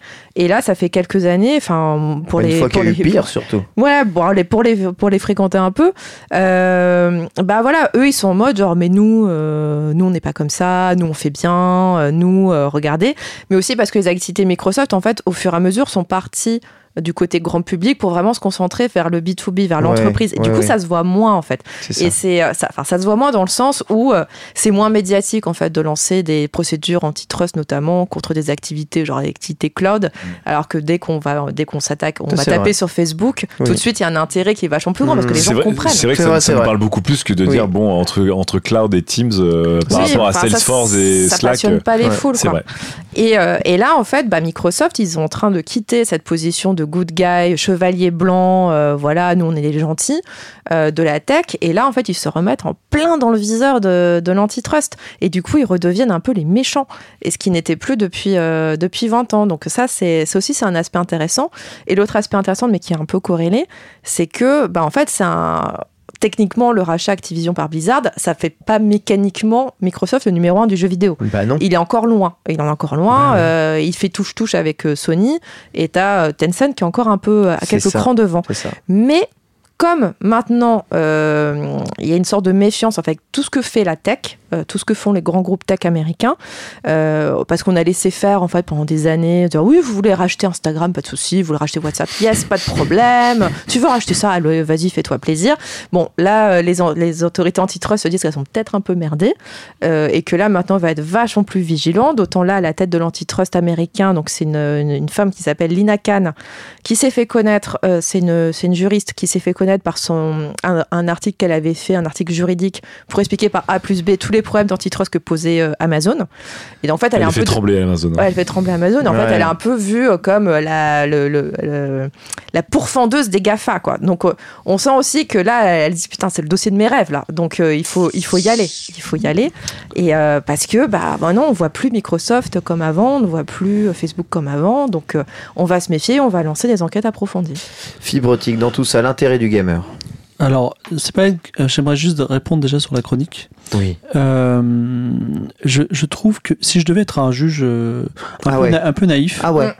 euh, qui doit arbitrer sur qui est-ce que cette acquisition est légitime ou pas, il y a quelque chose que j'aimerais remarquer, même si euh, je suis un peu un Xbox boy, c'est que je trouve que Xbox de tout temps a fait L'homme. de tout temps a fait preuve de bonne foi. C'est-à-dire que, c'est-à-dire que il prend Minecraft, il laisse Minecraft. Il prend Bethesda, il laisse Skyrim.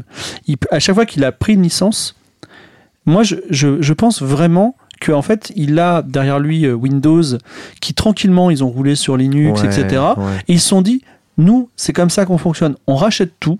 Et à un moment, on sera les plus gros. Voilà, et on est tranquille. et, et vraiment, aucun problème. Euh, vous savez quoi On va, on rachète les jeux, on les met ailleurs, mais on s'en fout. De toute façon, on va grossir. Bah, ça gagne de Voilà, l'argent. c'est ça. Ils bah sont, ils sont, je pense qu'ils sont très relax. Et je pense que la colère de Phil Spencer, elle vient de là. Parce que moi, si j'avais l'intention de donner à mes ennemis Call of Duty, ça me fait un peu chier quand même. Mais ah, tu sais quoi? C'est notre principe. Et qu'en plus, ces gars-là, non seulement ils sont pas contents, mais en plus ils me font un procès. Ouais, là, vrai. je serais vénère. Ouais, tu je vois? là, j'aurais la haine. Et c'est pour Ouais, ça qu'ils sont comme ça. Je pense qu'à aucun moment, en fait, et je crois qu'ils sont conscients de la- de l'antitrust parce que hum, les Américains, ils ont cette mentalité américaine que nous, on n'a pas. Nous, l'antitrust, finalement, en France, on est assez corrompu. non, mais quand on voit les, ar- les arbitrages, Bernard Tapie, etc., il y, a une valise de billets qui passe et ça disparaît. Là, aux États-Unis, on peut avoir peur à cause d'un procès parce que justement, il y y a vraiment une justice très, très impartiale. Et je pense qu'ils ont complètement intégré ça. Et il y a, il y a de la mauvaise foi de la part de Sony qui est, euh, qui est, euh, qui malheureusement, euh, voilà, ils ont loupé le coche sur plein de, pour plein de sujets hein, d'ailleurs, hein, et euh, qui ils sont, ils ont si peu de jeux innovants. euh, voilà, je suis Ouais, c'est le truc- où je soutiens un peu Microsoft, c'est que Mm. Microsoft est aussi bloqué dans sa marche en avant vers l'abonnement, parce que Sony, comme Ouais. tu dis, Sony est à la bourre. Elle a et tu sens que. Sony ne fait pas avancer l'industrie, mais Mm. Sony, ils ralentissent Bah, des cas de fer. Euh, Il y a eu le même truc dans, dans le marché automobile où on a vu que Toyota a essayé de faire du lobbying Oui. très fort aux États-Unis pour Oui. freiner l'électrification des voitures. Tout Parce que. Toyota avait misé sur l'hydrogène et les Tout voitures fait. hybrides. Tout à fait. Et donc, quand, des- alors, quand des entreprises comme ça, qui assez régulièrement sont des entreprises japonaises qui ont voulu vivre de leur Nintendo jusqu'à la fin de leur des temps vrai. et sont un peu bloqués avec leur Nintendo, il y a aussi ce côté de Sony qui m'agace assez prodigieusement là-dessus. hein. Bah, il y a un truc aussi Sony, euh, j'en avais pas parlé dans la chronique, mais qui est assez drôle, c'est que un de leurs gros arguments, le genre key argument de Sony, c'est regardez. Microsoft, quand ils ont acheté Bethesda, ils avaient promis à la Commission européenne que jamais ils mettraient des exclusivités sur les jeux Bethesda. Et bah regardez, Starfield, c'est une exclusivité euh, Xbox. Bon, bah, sauf que bah, après, il y a des médias qui sont allés demander à la Commission européenne, genre, mais c'est vrai cette histoire? Et la Commission a fait genre, en fait, non. Incroyable. C'était pas dans les discussions, quoi. Enfin, voilà, Ouais. ça n'a pas été un point central qui a permis d'autoriser ou pas, enfin, d'autoriser Ouais. au coup, au final, le rachat de Zenimax. en- on est quand même sur une nouvelle licence qui ce coup-ci euh, dépend 100% des billes de Microsoft quand même qui ont produit. Dans, dans cette histoire, j'ai vraiment l'impression que tu vas débourser 71 milliards pour acheter un truc et alors que c'est toi qui risques d'acheter le truc, tu dois quand même être à poil, à quatre pattes, à te faire fouetter. Ouais, mais c'est l'antitrust. C'est Donc, euh, et, et- et à faire des concessions autour de toi. Enfin, je veux dire, il y a quand même un moment. euh, Non, mais- euh, c'est Microsoft qui met l'argent sur la table. C'est Oui, mais beaucoup justement, c'est ça, comme dit Philippe, c'est ça l'antitrust, c'est que Microsoft peut mettre beaucoup d'argent. Sony ne peut pas sortir 70 milliards de dollars. Nintendo ne peut pas sortir 70 milliards de dollars. Donc il y a aussi le côté, bah, plus t'es gros, plus t'es gros. Ouais. C'est ça l'antitrust. Il y, a, il y a un- il y a un aspect aussi, alors là on plonge un peu dans le conspirationnisme, Oh oui, Mais- allons-y. mais- T'es sur Alors, bah, allons-y. mais quand on parle de 70 Mais tout ceci milliards, je pense que sur la tout Lune. est, tout, rien n'est un détail, tu vois. Et je pense que, alors je voudrais qu'on se penche quand même sur le produit Call of Duty, qui est une licence majeure. Pour moi, Call of Duty, c'est une propagande de l'armée américaine.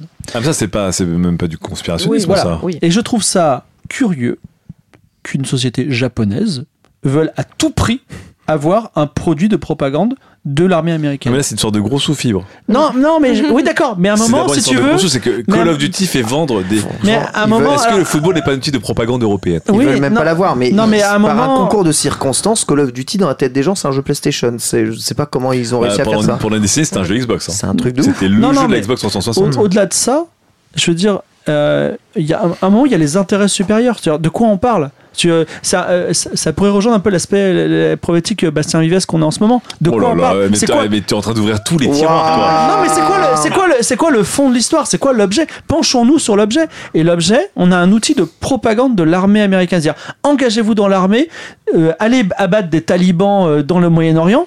Je veux dire, qu'est-ce que le Japon fait là-dedans? Je veux dire, qu'est-ce qu'elle est cette Zumba Mais Je ce n'est que de l'argent, mais, Fibre. mais l'argent, L'argent. l'argent ne fait pas tout. Ah C'est bah ça si. qui est intéressant. Ah bah, malheureusement, c'est Fibre, ça qui est encore une fois, intéressant. Et je, Je pense que justement, tu- tu- le jeu vidéo nous cache derrière un aspect romanesque de l'art, de la culture ou des valeurs. C'est, encore une fois, si, si Lafarge voulait racheter Bouygues Télécom, c'est les mêmes histoires. Mais moi, vrai. je serais, je serais un lobbyiste américain. Je glisserais un petit communiqué de presse aux Japonais en disant Tiens, euh, Sony, quand même, ils se battent beaucoup pour faire la promotion de l'armée américaine. On verrait comment ça se passerait parce que la question d'image, elle est complexe. Bah, après, alors là-dessus, euh, faut aussi, tu vois, PlayStation, maintenant, c'est complètement, c'est les Américains Oui, qui en plus, dirigent. c'est vrai que PlayStation, c'est plus les Américains en vrai. Ouais, d'accord, mais euh, le. Japon, il dirige plus rien. mais son marché principal, Non, c'est pas le Japon. Bah non, c'est les Ah bah États-Unis. non, Ah, c'est le un peu la. France en plus. Non, il y a un autre truc aussi, alors ça j'en ai pas parlé dans la chronique, mais que je trouve aussi un peu smart de la part de Microsoft. Euh, c'est, ils disent dans leur argumentaire, de toute façon, toute cette histoire, là, ce rachat, le, le point que tout le, monde, tout le monde passe à côté, c'est en fait pour nous, c'est le mobile. C'est King qui veulent. Ouais, c'est ça, c'est King qui veulent en disant, bah nous, en fait, sur le mobile, voilà, on n'existe pas. Le vrai jackpot, il est là. On est, Bah on- oui. on n'y est pas.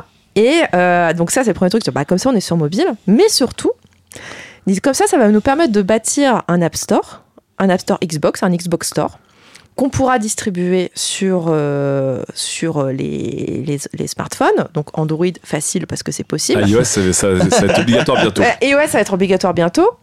Et en fait, leur truc, leur truc, je trouve, un peu à trois bandes, c'est de dire. Bon, évidemment, tout ça, il faudra que euh, les, les législations euh, évoluent pour euh, forcer certains à ouvrir leurs appareils, suivez mon regard, et que grosso modo, enfin, voilà, Microsoft se présente à nouveau comme étant une solution contre le duopole Google, Google, Ouais, Apple. À chaque, fois, que- à ça. chaque fois que les gens parlent, c'est vraiment, des- c'est vraiment le petit David contre d'autres Goliaths. quoi. C'est ça, c'est C'était toujours le Goliath de quelqu'un ou le grand méchant de quelqu'un. Regardez, et surtout, bah là, ils ressortent l'argument, mais bon, évidemment, voilà, si on a un store comme ça, tout le monde s'en fiche. Mais par contre, si sur le store, tu as du Call of et tu as, du Candy Crush, etc., bah, peut-être que les gens seront incités à télécharger le store Xbox plutôt que d'aller sur l'App Store. Sonic avait fait signer comme des exclus sur certains jeux, hein. Street Fighter. Ouais, Street Fighter Fighter 5, petit ange parti tous trop les tôt. Final hein. Fantasy encore aujourd'hui. Voilà, hein, les- encore une les fois, les, les les entreprises droits des exclus, japonaises euh, qui fonctionnent là, des exclus temporaires qui Ouais, t'obligent à être rivé sur une console de jeu Mais dont t'aurais- pas besoin en vrai. J'ai j'ai très hâte Bah, bah, du procès parce que je pense qu'il y a plein de trucs qui vont sortir sur les contrats d'édition et euh, sur toutes les conditions. Bah, toi, chez Sony, quand tu signes chez eux, enfin, c'est quoi les, les contreparties Comment, je, je comment pense que ça va être les compliqué pour Sony euh, Ouais. parce qu'ils sont durs quand même. En tout cas, euh, le gros problème enfin de ce rachat, enfin j'ai l'impression que la, grosse cible aussi de, Microsoft, c'est Tencent, c'est c'est des géants chinois qui eux aussi font de la concurrence ultra agressive. J'ai l'impression qu'ils ne subissent aucun antitrust de quoi que ce soit. Ça n'existe- c'est pas une notion, hein, c'est pas une notion il- euh, qui Ah, existe. Euh, en Chine. voilà. Après, euh, ils, vivent, euh, ils vivent des moments difficiles en Chine en ce moment. Oui, parce qu'ils ils se, font des co- ils se, ils se font des Je pros- sais. ils se font des procès entre eux, NetEase et Oui, puis bon, ils n'ont pas pu sortir de jeu depuis deux ans, mais C'est euh, ça. Voilà. L'un accuse de plagiat l'autre en ce moment d'ailleurs, ce qui est très rigolo. Et puis, et puis encore une fois, le, la Chine étant désormais euh, connue comme le rival culturel, militaire, scientifique et spatial. Mais qu'est-ce qui empêche Euh, Tencent d'aller racheter Activision Blizzard? Bah, bah, justement, en fait, il va y avoir des lois, il va certainement y avoir des lois ça contre. serait bloqué. Le fait, le fait qu'on bloque aujourd'hui des, des constructeurs chinois pour, euh, pour acheter des technologies américaines ou que euh, on veuille euh, notamment peut-être interdire TikTok dans plein de territoires occidentaux, c'est que là, il y a, il y a une levée de, de boucliers contre ces Voilà, entreprises. C'est des choses qui, La Chine pourrait se ça va bloquer. devenir des choses qui nous dépassent bientôt Ça va- encore une fois, c'est des guerres commerciales et Mmh. politiques en même temps. Mmh. Mais Tencent pourrait complètement tomber là-dedans à un moment. Et on pourrait forcer à Tencent, de la même manière que Trump avait forcé à un moment Biden à revendre euh, TikTok, euh, que TikTok aux États-Unis devait être géré par Oracle ou que sais-je. Si un jour on force Tencent à, à se séparer de Riot pour que Riot puisse encore opérer sous peine de Mm. bloquer Riot, enfin, c'est des, des choses qui pourraient arriver un jour. Hein. Mais toi, par exemple, la Tencent, ils sont bien placés chez Ubisoft. Chez tout le monde. Mais ouais. euh, enfin, d'autant- Ouais. enfin, toi, chez les très gros, bon, quand même, c'est chez Ubisoft qu'ils sont le plus placés. Mais je suis prête à parier que si jamais un jour il leur viendrait dans l'esprit de se dire on va racheter Ubisoft, il va y avoir un tir de barrage. Ah, c'est que sera 7 pas possible. milliards. C'est Manu Macron, il va déchirer la chemise. Ouais. euh, Ah bah c'est- là, oui, oui, je pense C'est qu'ils que laisseront pas 7 faire. hein. milliards. Ouais, 7 c'est 7 milliards. Et Tencent, il éternue, il reprend Ubisoft. oui, bien sûr, mais Bah, c'est le- c'est facile pour eux. Mais après, je pense qu'il y aurait juste, vu que c'est Ouais. des Chinois, il y aura un Vu blocage. comment Macron s'est vendu au Qatar, euh, en vrai, les, mais s'ils mettent 10 maintenant, milliards, euh, Macron Ne- il prend. Hein. Commencez pas, ne commencez pas. il a, invoqué absolument tout et n'importe quoi. c'est vraiment, il a invoqué Ifrit et Bahamut et Macron et Bastien Vivas. euh, J'ai pas terminé Sachez que Sarkozy a pris encore plus. Voilà, en tout cas, dans cette histoire passionnante que nous aurons peut-être l'occasion de suivre tout Ah bah au oui, long de oui, 2023. bah grave. Je vous rappelle que la date butoir était censée être juillet 2023. C'était juin, juillet 2023, Ouais. c'est 18 mois pour le Euh, closing. Tout ceci semble euh, si lointain maintenant, peut-être. Bah ouais, bah on verra s'ils arrivent à tout boucler d'ici là. Euh, autant sur les antitrust euh, britanniques et européens, oui, ce sera bouclé au printemps, il y aura pas de problème. La question, c'est le procès aux États-Unis. Alors peut-être après, il reste toujours la carte magique du on a trouvé un accord. Mmh, bien et sûr. du coup, il n'y a pas de procès. Bobby Et- Kotick semble être Et voilà, confiant. ben voilà, le dernier point qui, me- Mm. qui me réjouit un peu s'il n'y a pas de rachat, c'est que Bobby Kotick, c'est le chef absolu. Ah Parce ouais. que c'était sa porte de sortie, la tête Ah haute. ouais. Parce qu'il avait fait, après avoir passé sa vie à tout faire pour faire augmenter la capitalisation d'Activision Blizzard, il avait fait perdre avec ses scandales des dizaines de milliards de dollars en Ah là valorisation. là là là. Sa sortie, c'était de dire qu'il aurait signé le plus grand deal de l'histoire Ouais. du jeu vidéo. Mm. Et là, s'il le fait pas, il se retrouve sur les bras avec sa boîte Mm. où il allait se faire éjecter, où tout le monde le déteste, où il est enfin affaibli, lui et sa garde rapprochée de son- ses bros sont en- enfin rapprochés. Que va-t-il arriver à Bobby Kotick? Ouais, il, il sera pas sur la paille. Mais juste pour ça, le petit chef de Kotick, ça ferait plaisir. Et d'ailleurs, c'est plus que la plus grosse opération dans le jeu vidéo, c'est la plus grosse fusion-acquisition depuis 20 ans dans le secteur de la tech et des médias. Donc voilà, pour Ah vous ouais, dire un peu. Ouais, 71 milliards, c'est Ah ouais, c'est gigantesque. Gigantesque, hein, et pourtant on a laissé absorber la Fox à Disney, hein, on rappelle tout de même. Donc attention, la sonnette d'alarme, on aura la réponse évidemment, mais j'ai l'impression que Jim Ryan, qui est anglais, hein, il me semble, hein, Euh, il est britannique. Euh, il est, je crois qu'il est d'origine écossaise. il est écossais, Il il est est, tr- très il est écossais, assez influent, hein, j'ai l'impression, sur la FTC britannique et, et européenne aussi. Bah, certains arguments se sont retrouvés dans l'argumentaire final de la de l'autorité britannique. En tout cas, les arguments ont porté. Eh oui, c'est c'est beau. C'est beau, la guerre. Euh, on va marquer une deuxième pause. Et parler du jeu de l'année Elden Ring, évidemment, sans aucune euh, contestation possible, ou peut-être que si, ici, ces Game Awards ont récompensé Elden Ring euh, assez ouvertement pour donner quand même la totalité des autres récompenses à God of War, histoire de dire que c'est le GOTY, mais bon, euh, From Software, voilà. Est-ce qu'à un moment, c'est pas toujours un triple A Sony, un Zelda ou un From Software qui gagne dans ces Game Awards Euh, Ça commence à bien faire. Love, euh, I'm laughing in, in PC, euh, in PC Windows. Loving in PC Euh, voilà. Windows. Parce qu'évidemment, la PC Master Race euh, regarde les paysans s'affronter entre eux. Eh, qui est la concours de quéquette On- Nous, on gagne jamais. Voilà, on gagne Voilà. jamais. Euh, mais vous avez les jeux trois ans après aussi, donc. euh, euh, bah, on, les a, on les a tous et en mieux. Qu'est-ce que je te dise On va pas commencer. On va pas commencer. Parce qu'on parlera du Steam Deck tout à l'heure dans ma chronique. Mais euh, franchement, le, moi je, je trouve qu'il y a effectivement il y a une culture PlayStation. Alors notamment en France, il y a une culture PlayStation. Ah bah ça, oui, oui, oui. Et, et encore une fois, c'est fou parce que quand tu regardes les chiffres de vente des PC, quand tu regardes le nombre de joueurs et de joueuses, quand tu regardes les impacts, etc., ça se passe autre part que sur les jeux Sony, notamment en termes de vente, en termes de revenus, en termes de tout ce que tu veux, en termes d'engagement. C'est d'autres jeux qui, qui font ça et à chaque fois, c'est des jeux de type PlayStation ou PlayStation. Euh, c'est Hideo Kojima qui vient se branler, c'est toujours la même chose quoi. ce cynisme fibre quand même. Pas un peu d'enthousiasme. Bah en fait, c'est c'est pas une course de chevaux où euh, on se dit ah il y a machin qui est. Enfin, est-ce que est-ce qu'il y a un jeu meilleur qu'Elden Ring qui est sorti cette année Euh, La réponse est non. C'est un c'est un c'est un jeu, et c'est l'aboutissement de Dark Souls. On a, on, on a, ça fait 15 ans qu'on nous gonfle avec Dark Souls. Bah là, il a sorti le Dark Souls ultime. Bah, c'est le meilleur jeu. Et qui est multiplateforme d'ailleurs, je, suis content. Multiplateforme, Oui. il est, c'est un open world nickel qui est accessible. C'est-à-dire que si vous n'êtes pas ultra ultra fort, bah en fait vous allez rouler dessus. Et euh, il est beau. Il y a des, il y a une générosité énorme dans ce jeu. C'est-à-dire que en fait, tu as des zones ultra secrètes que tu dois débloquer hyper et les zones sont immenses. C'est-à-dire et au- à la fin de la zone secrète, il y a encore une zone secrète avec Mm. immense avec le meilleur boss du jeu. Donc le jeu est, est plein de surprises. Il est très long, il est beau. Il y a, enfin c'est euh, c'est- aujourd'hui en l'état en 2022 c'est le meilleur jeu possible voilà il y en aura peut-être des meilleurs par la suite Je sais pas pourquoi des gens se sont battus pour God of War, le DLC là. parce qu'il est frais un peu Non mais c'est un très bon jeu, mais en jeu de l'année, Bah. il, il est, il est- il est- il y a, je sais pas. Bah, disons que Il God est of retourné War. sur l'étagère de beaucoup hein, déjà. hein. Euh, in defense of God of War, euh, alors.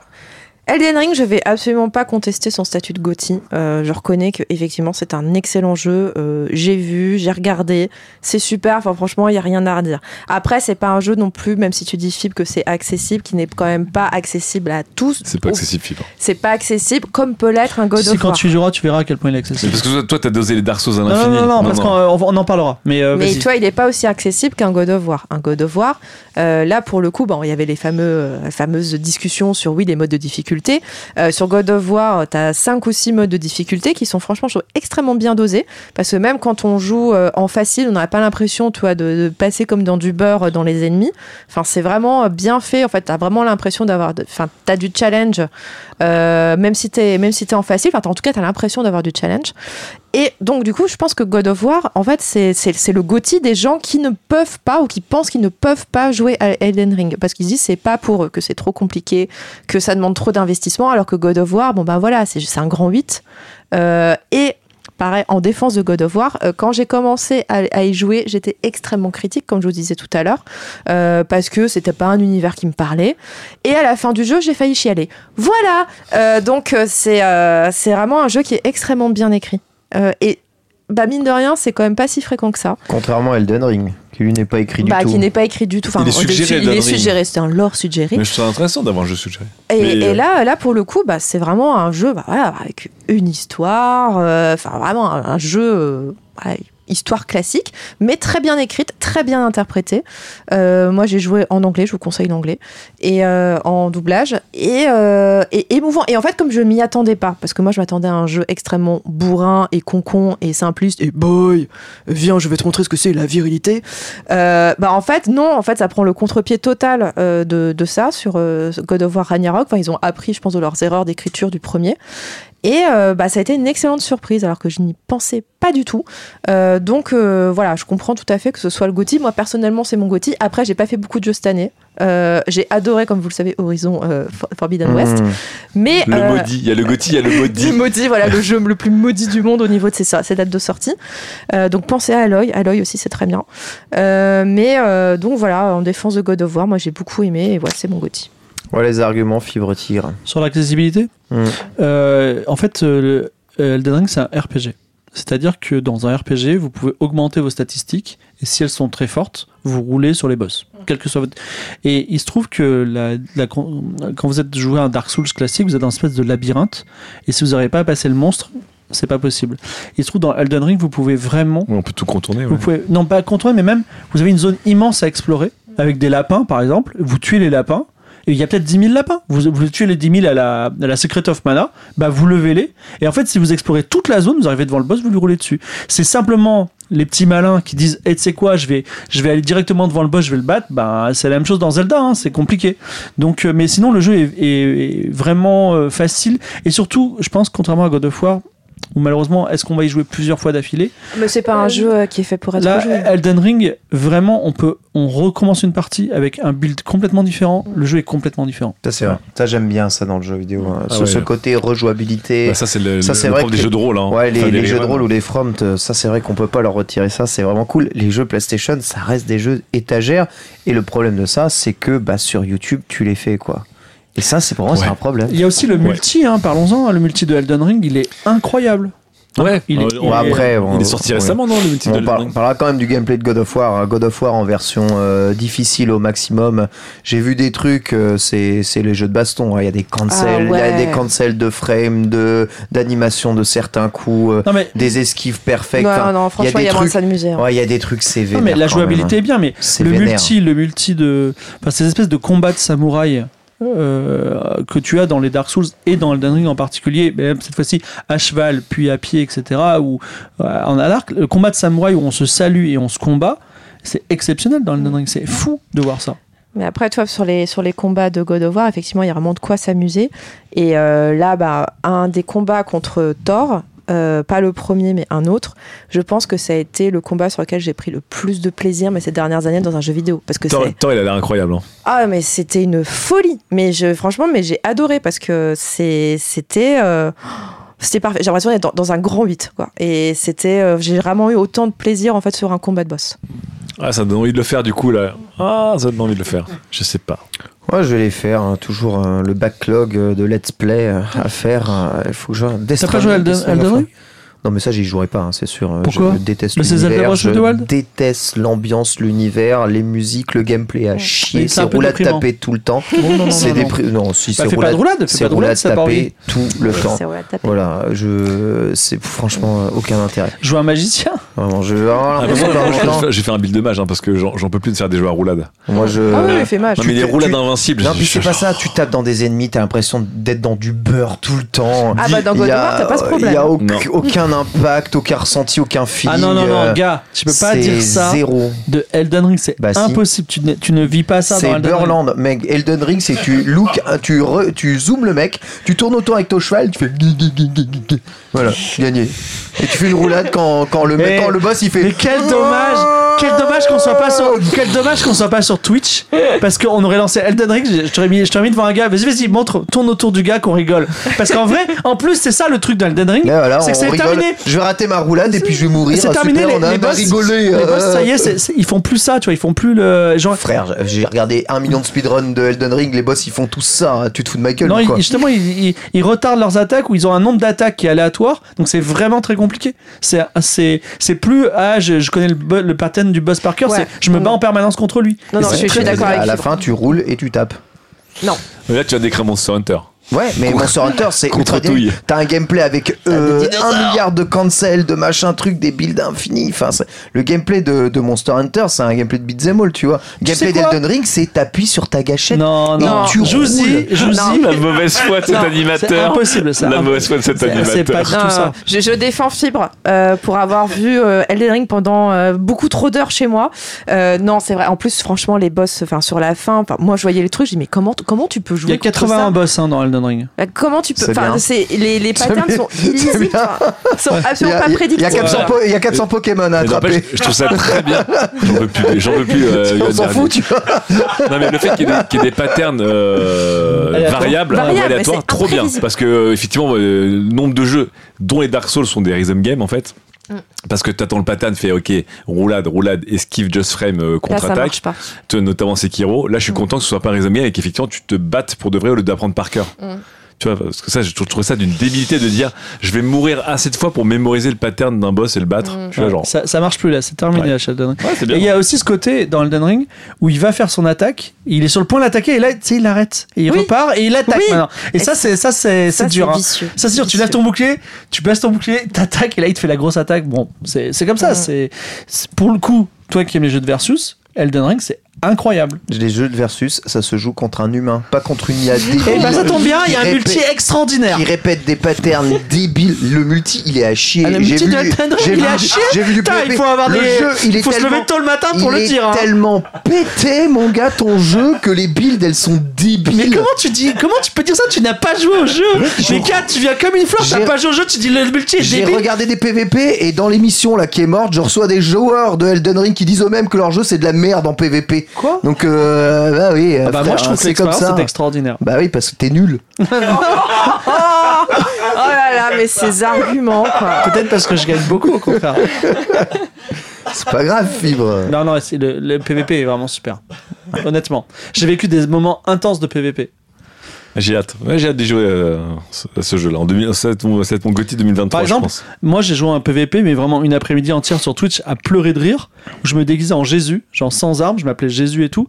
Et je me, je, me, je me baladais dans une ville où il y avait plein de pièges. Et dès que le gars m'approchait de moi, je déclenchais le piège pour que ça lui tombe dessus, tu vois. Et je, je priais, je disais Dieu est grand, tu vois. C'était hyper drôle.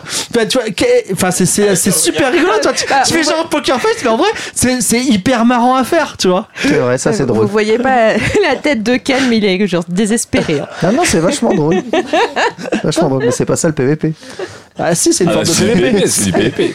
PVP, c'est un V en arène et c'est à chier. Il n'y a pas d'arène. Il y a, dans- du- il a du C'est fini, il n'y a deux- plus d'arène dans Il y Elden a Ring. deux vidéos du 3v3 d'ailleurs aussi dans Elden Ring. Ouais. Elden Ring, tout à fait. Ouais. Ou un V3. Non, mais c'est un, un grand jeu, je troll évidemment à l'infini, mais euh, le gameplay est nul quand même.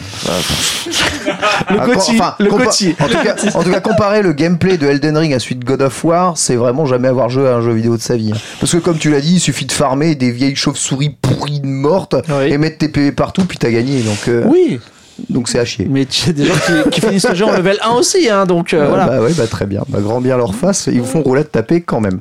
On va passer au dernier sujet.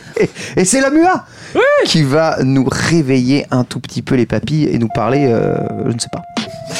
De cuisine, j'espère.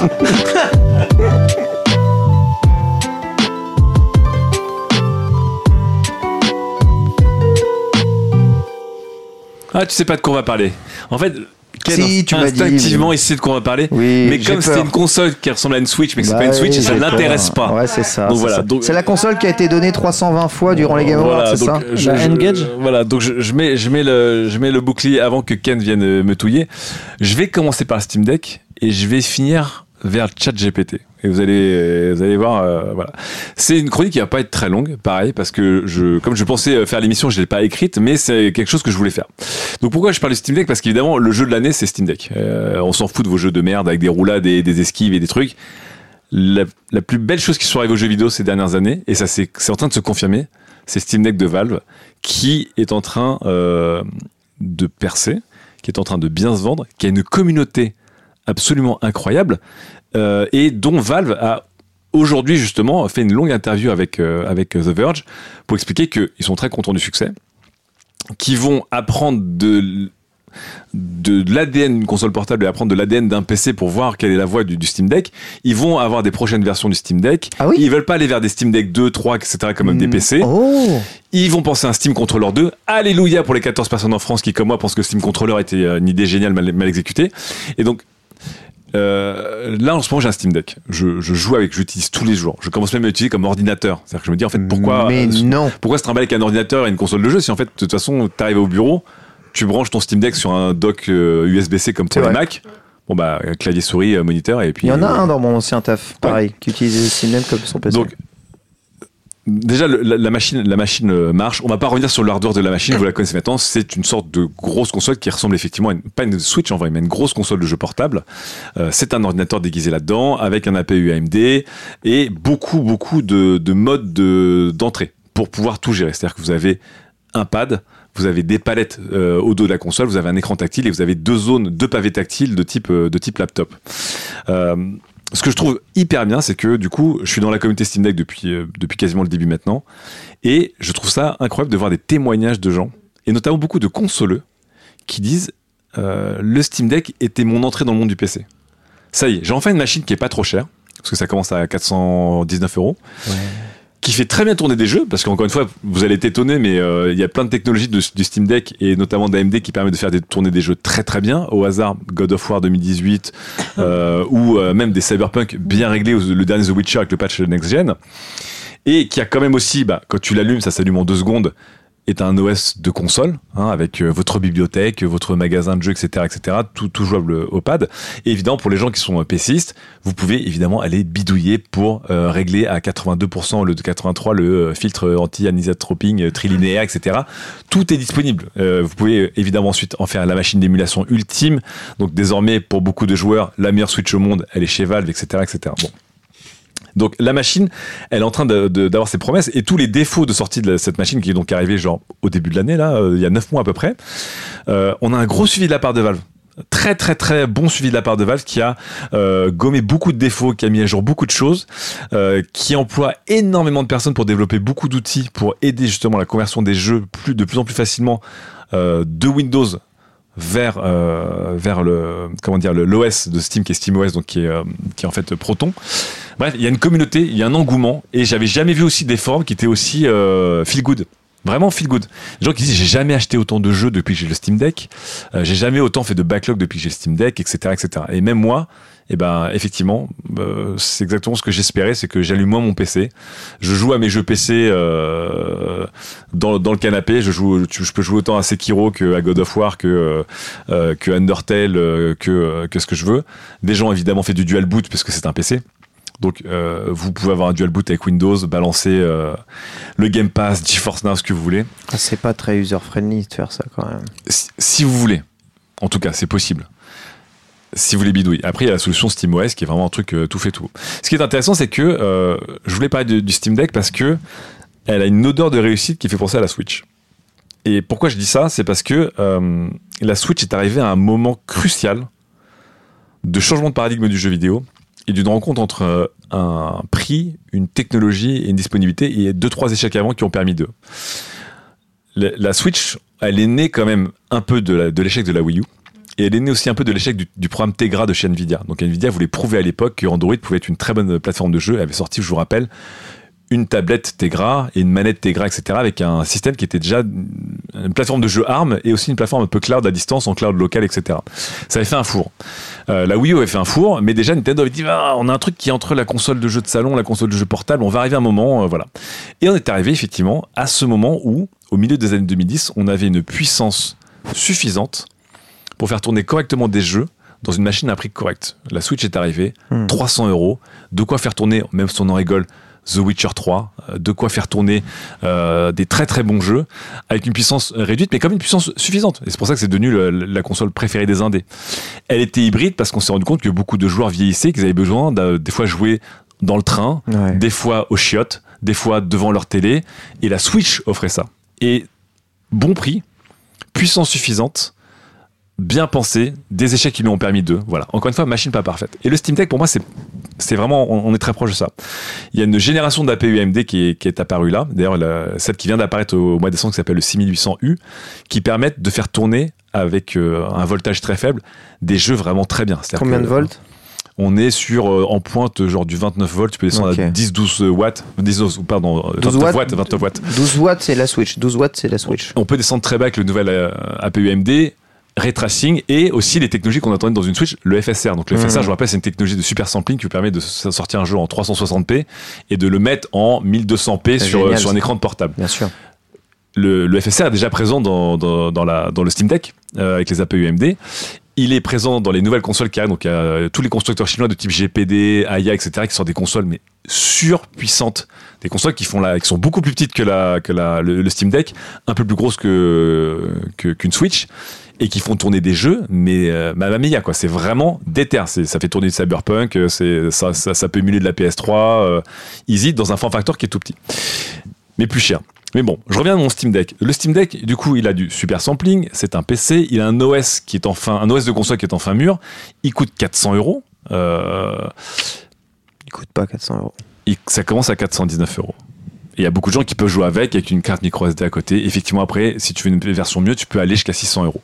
Il n'empêche que, même à 600 euros, c'est un peu un miracle de sortir une machine à ce prix-là. Et quand tu joues avec le Steam Deck, eh ben, j'ai la même sensation qu'avec la Switch. Je dis, même si j'aimerais bien avoir une Switch Pro, une Steam Deck Pro, j'ai comme un sweet spot où ça marche. C'est c'est assez incroyable. Et le suivi me donne envie, et donc Valve a, a- a- a donné son retour. Et euh, je, je me dis du coup, j'ai un avenir du jeu vidéo qui paraît radieux. Le Steam Deck pourrait devenir franchement ma machine de jeu principale. Vraiment, de la même manière que la Switch est une console entre deux, j'ai un truc qui est entre le PC et la console et je peux switcher sans mauvais jeu de moi si facilement entre les deux expériences. C'est vraiment, enfin, si vous avez jamais vécu avec le Steam Deck, au-delà juste de le tester deux secondes, dire bah on dirait une grosse console et basta, vécu avec, c'est une machine qui est incroyable avec une communauté qui est incroyable. Ça se met bien sur la télé, et puis tu jouer en multi rapidement. À 100%. Mais c'est ça, en fait, le Steam Deck, tu, tu mets quatre pads en Bluetooth euh, standard, euh, un pad Switch, un pad PS3 et un pad Xbox One, etc. Et tu joues à Towerfall en Bluetooth euh, sur, sur ton écran de télé avec un, avec un dongle USB-C. sont reconnus tout de suite Ouais, mais oui, parce qu'en fait, c'est Steam derrière. Donc en fait, c'est un PC.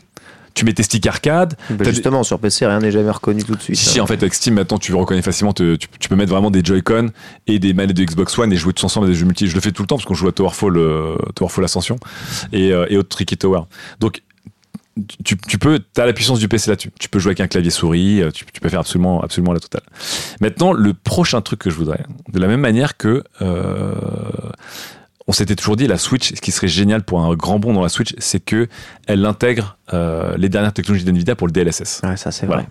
pour se dire on aurait une console qui, au lieu d'aller chercher de la puissance et perdre de l'autonomie, elle serait plus intelligente, sortirait une image en 140p ou en 240p, overscale sur un écran OLED en 720p, ça ne boufferait pas de batterie, il faudrait juste des Tensor Core, il faudrait une prochaine génération de, de- d'NVIDIA et on aurait une Switch ultime. Pour moi, une Switch, ce serait, ce serait le top du top. Et je me dis, pour euh, le Steam Deck, le Steam Deck a cette technologie qui est moi-même qui s'appelle le FSR. Mais déjà, ça a des résultats un peu bluffants le FSR quand c'est bien optimisé. Donc il y a le FSR 2 points, puis bientôt le FSR 3 qui va super sampler les jeux pour toutes les consoles sous AMD. Enfin, tout- tous les micro PC sous AMD. Et j'en viens à ma dernière technologie qui est donc ChatGPT. Donc on a beaucoup discuté euh, un peu partout sur Internet. On vous rappelle, OpenAI a plusieurs systèmes d'intelligence artificielle, donc des- des Ah, fameux oui. euh, prompt, donc de, vous Mm. donne des instructions, prompt to image, prompt to musique, prompt to Mm. vidéo, prompt to 3D. Et en ce moment, on a le prompt to chat, donc on peut discuter avec une AI et on a vu Internet devenir fou hystérique à discuter, à demander, à faire euh, si Avril Lavigne euh, écrivait la notice d'un meuble Ikea ou que sais-je encore. et C'est pas mal. je me dis, un de mes rêves du jeu vidéo, et là je vais refaire mes chroniques à la Lamia, genre projetons-nous dans un jeu vidéo, prospective, futurologie, évidemment. Si un jour un créateur seul, un peu de la même manière qu'on a pu euh, mettre des outils dans les mains de créateurs pour faire des jeux seuls, euh, genre euh, RPG Maker et autres, si un jour on a des jeux qui permettent de créer des univers immenses, à l'échelle 1-1, peuplés de 1 million, 2 millions, 3 millions de personnes qui ont des histoires vraies, des interactions, qui ont des historiques avec vous, etc. etc. Un peu comme aujourd'hui on fait du semi-procédural pour créer des environnements ou des gens, mais avec une IA de type chat- GPT. Aujourd'hui, quand vous faites de- des calculs d'IA, ils sont souvent faits à distance ou avec un gros PC. Donc, euh, en général, quand vous envoyez un truc sur Stable Diffusion ou sur ChatGPT, en fait, c'est calculé sur un data center, ça revient vers vous.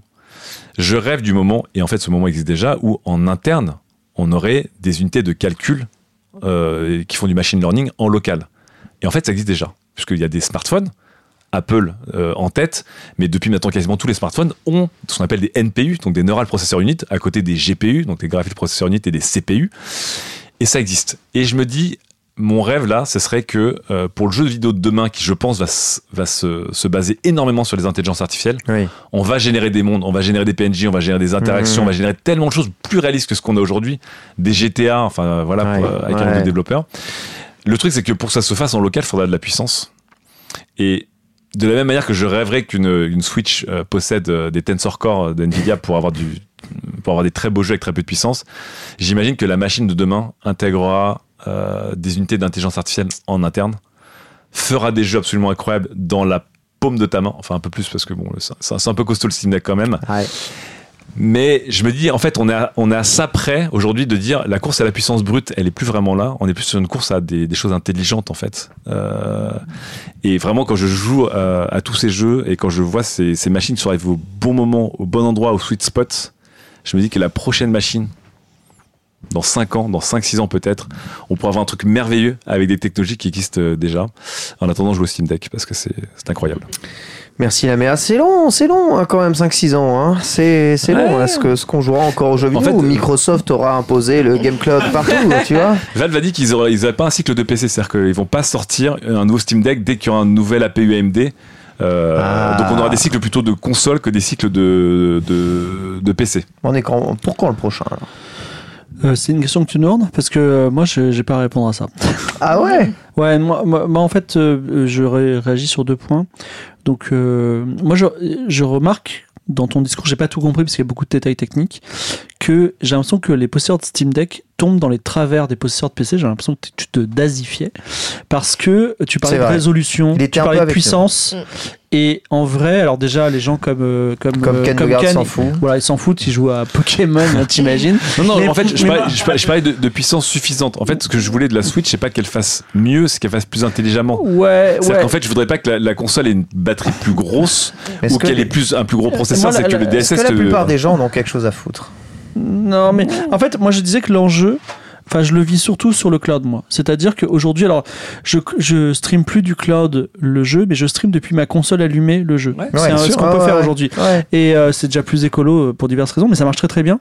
Et en vrai, cette idée de. T'as un, alors, ça peut être un cloud, mais t'as ta console chez toi qui est ultra puissante, et après tu la, tu la stream sur euh, ta mini Switch Oui, de demain. c'est ce que le Steam Deck fait déjà. Tu streames ton PC dans ton Steam Deck. En fait, c'est Steam. Link. Oui, d'accord, on peut faire, on peut faire ça, mais moi, si tu veux, aujourd'hui, je, je vis par le cloud, et en vrai, si tu me dis tu vas jouer à un Subnautica un petit peu glitché, un petit peu avec des artefacts, ça, parce que c'est du stream, mais euh, tu peux y jouer n'importe où dans le train, euh, voilà, Mais non, et mais- ça, oui, ça, mais je le veux, tu vois. Tu peux pas parce que là, tu as besoin d'Internet. Moi, la, la question, c'est de, c'est de dire justement la, la beauté de, en tout cas, du DLSS et du FSR, c'est tu utilises l'intelligence pour que ta console, euh, c'est pas la puissance brute qui va te donner un bon rendu de jeu. C'est que l'intelligence artificielle va recréer des bouts d'image de manière très intelligente. Et ça, c'est assez génial parce que du coup, au lieu de dire, il faut que la console de demain, elle ait un processeur encore plus gros avec un ventilateur encore plus gros ou euh, plus de RAM, ce sera pas le cas en fait. Ça, moi, c'est un, un truc, j'avoue, que j'ai pas trop compris dans ta, dans ta chronique, c'est euh, pourquoi est-ce que tu tiens absolument à ce que ce soit fait en local? Parce que on peut dire, enfin, dans le futur, enfin, tout- ce sera de toute façon, ce sera connecté, donc ça passera par le cloud. C'est ce que j'allais dire, en fait, la- euh, comme on est dans la prospective, Alors, Pourquoi un, oui. cl- un cloud déporté comme Alors, Flight Sim J'ai pourrait j'ai pas, améliorer voulu- les j'ai pas voulu me lancer dessus, mais effectivement, je- au début, je voulais faire une chronique sur toutes les machines qui arrivent. Donc, effectivement, il y a la Aya Neo 2 et la GPD Win 4, qui sont des consoles très puissantes, enfin des PC très puissants, avec ce fameux APU AMD nouvelle génération. Mais effectivement, il y a deux consoles qui sortent aussi, qui sont des consoles de cloud. Mm. Donc, il y a la Logitech G, qui est faite avec Tencent, qui est une console que j'ai réussi Full à ouais. Full cloud. J'ai réussi à la prendre en main rapidement. Ah la ouais prise en main incroyable. Ah Elle ouais. met 1000-0 à tout le monde. C'est Ah vraiment le sweet spot entre la Switch qui est trop petite pour mes mains et le Steam Deck qui est trop gros. Trop cool. Par contre, la conception compliquée parce qu'elle est vraiment full cloud Mm. et c'est un peu foireux. Et j'attends impatiemment la Edge de Razer qui en fait est c'est l'héritière spirituelle en fait de- du programme Tegra. C'est une tablette de jeu avec un écran OLED 6,8 pouces 144 Hz auquel ils ont collé leur fameuse manette un peu haut de gamme la Mm. Kishi Pro 2 et en fait ça va être une console euh, Android euh, enfin une tablette Android très très puissante avec un très bel écran de Ah, gaming c'est pas full cloud alors. Mais qui a tous les systèmes de cloud avec. Donc Ouais. elle, elle va être le cul entre deux chaises. Mais je suis d'accord, le cloud c'est l'autre gros euh, bébé qui arrive. Mais effectivement, là je parlais pour encore une machine 100% locale. Moi, je, je vis plutôt sur le cloud, ne serait-ce que parce que. euh, enfin, euh, cloud plus Quick Resume, par exemple. Euh, effectivement, j'éteins ma console à la sauvage en pleine partie euh, d'un jeu et je la, je la rallume à un autre endroit et je reprends le jeu à la frame. Tu as le quick En- resume sur Steam Deck avec un peu de bidouille, mais tu as Voilà. le quick resume. Bon, en tout cas. Et la, mon deuxième remarque, c'est sur l'IA. Parce qu'il y a une actualité IA euh, autre que positive ces derniers temps. Je sais pas si tu as vu sur ce qui se passe sur ArtStation en ce moment. Bien sûr. C'est-à-dire qu'aujourd'hui, il y a un mouvement des, euh, des graphistes qui disent non à l'IA. Ouais. Alors, je tiens à dire que je travaille quand même avec des graphistes qui, eux, sont secrètement oui à l'IA. Parce Ah que, oui, en oui. gros, je eux, travaille avec des graphistes qui eux aussi sont. voilà, oui, pour eux, il n'y a oui, rien de plus beau au monde. C'est-à-dire qu'ils sûr. sortent beaucoup plus d'illustrations, ils ont beaucoup plus de C'est un contrats. gain de temps. Voilà. Voilà, c'est un gain de temps de ouf. voilà, il y a, il y a quand même un, en fait, il y a un déficit d'image et je tiens à dire quand même quelque chose sur le jeu vidéo, c'est que le jeu vidéo, alors ça peut changer, mais jusqu'à présent, plus on a d'argent, plus on fait de l'artisanal. C'est-à-dire que quand on prend la licence euh, Elder Scroll, au début c'était euh, du procédural, c'est-à-dire que Daggerfall, c'était, euh, enfin tu Mhm. rentres dans une ville faite procédurale et dès qu'ils ont eu de l'argent, ils ont fait Morrowind où tu avais des level designers qui plaçaient des cailloux. En fait, la- la- le recours à l'informatique, un peu comme qu'on a dans No Man's Sky, c'est-à-dire les équations, c'est un peu de la solution de pauvre. Et je je, je doute, en fait, je doute que euh, du point de vue de l'image et du point de vue euh, de la de l'exécution euh, parmi de- informatique des gros et puis en plus il y a une maîtrise de, de la production et, des, et du marketing je doute quand même qu'il y ait un développement de l'IA dans le jeu vidéo euh, à court terme en tout cas Oh là là, mon gars, tu, fais, tu vas Ah, te peut-être faire que je suis à- emporter par un truc. Peut-être que je suis à côté de la plaque, mais tu vois, euh, moi-même, euh, le GPT, j'ai fait des conférences où je disais ça n'arrivera jamais. Et là, euh, est de constater que Non, mais la mal. violence du GPT, ça, ça code déjà mieux que des développeurs. hein, Donc bon. euh, J'avoue, ça, ça résout des problèmes de maths, c'est assez dingue. Mais non, mais Ouais. je- et encore une fois, c'est- le GPT n'existait pas il y a. Enfin, n'était pas public il y a trois mois.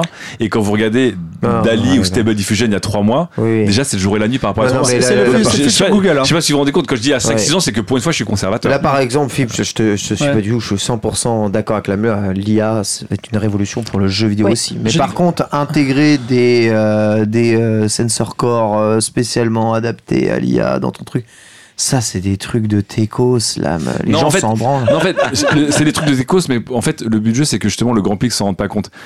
Encore Voilà, une fois, le but du jeu, c'est que Faut moi, pas leur dire, quoi. Voilà, moi, le but du jeu, c'est que moi, j'en parle là parce que c'est la chronique, mais le but du jeu, c'est qu'une console demain, elle puisse me tenir euh, 24 heures d'autonomie et qu'elle ait des jolis graphismes. C'est ça, Si tu ça, me dis ça et qu'elle ait, ait pas de ventilo. Là, là, tu me parles. Voilà. Donc en fait, je l'ai mal expliqué, mais l'intérêt du DLSS, par exemple, l'intérêt du FSR, c'est au lieu de dire, attends, comment on fait pour une console assez puissante pour diffuser de la 4K donc jusqu'à alors, il disait, bah, il faut qu'on atteigne un certain niveau de puissance pour diffuser la 4K C'est en ça, 60 c'est FPS. Et demain, c'est de dire, C'est ce que font peu- les PCistes. voilà. Et bah non, justement parce que les PCistes, ils ont le DLSS. Ouais, PCistes, ils ont des 4080. Qu'est-ce que tu fous de ma non. gueule Et donc aujourd'hui, encore une fois, parce que on dit ah l'IA c'est mal. Aujourd'hui, t'as l'IA dans tous les smartphones. Oui. Ta photo, elle est trafiquée à 100%. C'est de la computational photographie. Ce n'est pas vraie photo. C'est à moitié de la création d'un ordinateur. Littéralement, je crois que personne ne veut boycotter un Google Pixel euh, dans la vie. hein. Personne. Alors que ton Google Pixel, il est au lieu, de- encore une fois, Tu au es en lieu train de de dire nous montrer ton Google Pixel. Justement. hein, Sachez-le. la téléphonie. C'est pour ça que je vous en parle parce qu'en fait, Google Pixel. je vous en parle parce que c'est déjà présent. Ça veut dire que au lieu de dire un, un téléphone, en fait, le seul moyen de concurrencer un appareil photo réflexe, c'est d'avoir un appareil, un, un capteur aussi gros et une optique aussi grosse, ce qui a été impossible dans un smartphone. Ils ont dit, mais en fait, on va passer par autre chose, on va passer par logiciel, on va contourner le problème matériel. Et en fait, c'est ce que je voudrais pour les, les consoles portables ou les même les consoles tout court, c'est que bientôt, effectivement, pour dire pour que ton jeu tourne à très fluide, à très haute résolution, avec un maximum de détails et une richesse d'interaction folle, etc.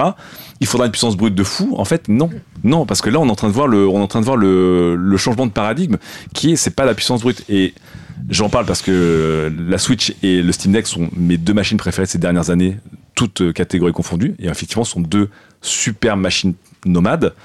Et j'aimerais que de la puissance rentre dedans, mais qu'effectivement autrement. Voilà. Et je pense que c'est possible parce que on a ça sous les yeux. On a cette technologie J'aimerais que de la puissance rentre dans la Switch, mais de la vraie, vraiment. Là, là j'aimerais vraiment de la Ah, vraie. les, les masques tombent, Arceus. Là, là, j'aimerais de la vraie. Là. Il me faut de la vraie. Non mais tu vois, si la, si la Switch encore une fois, la Switch en fait c'est un- une, machine Android la Switch puisque c'est un, c'est des- c'est un SoC Android euh, de chez Nvidia.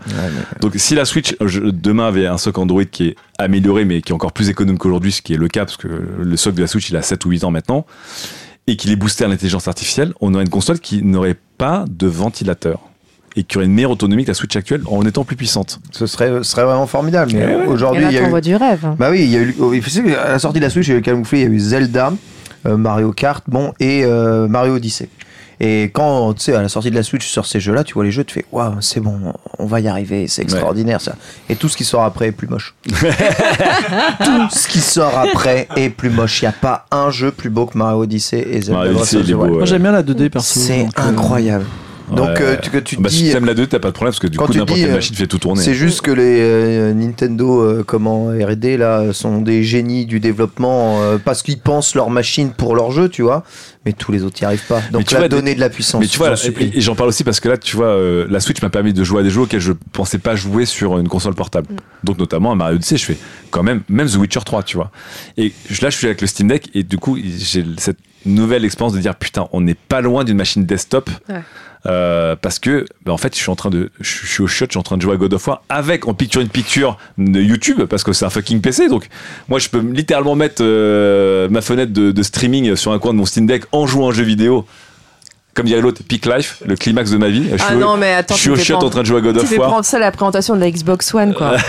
C'était vraiment leur gros truc. Genre, Ouais. ah, tu sais, c'est sur le côté, tu peux épingler, tu peux mettre TF1 pendant que t'es en train Non de mais jouer. imagine, bon, imagine tu joues à Death Stranding, donc en fait tu te fais chier. Oui. Tu peux jouer à, Death- tu, tu joues à Death- encore une fois, hein, on parle quand même d'une machine portable qui te permet de jouer dans le train ou au chiottes à Death Stranding, à God of War, à Sekiro, euh, à tous ces jeux-là. hein. C'est quand même la folie de, Moi, je- juste de, de se dire ça. Je- Bon. on, est en train d'avancer tout doucement, je suis désolé, vers le smartphone.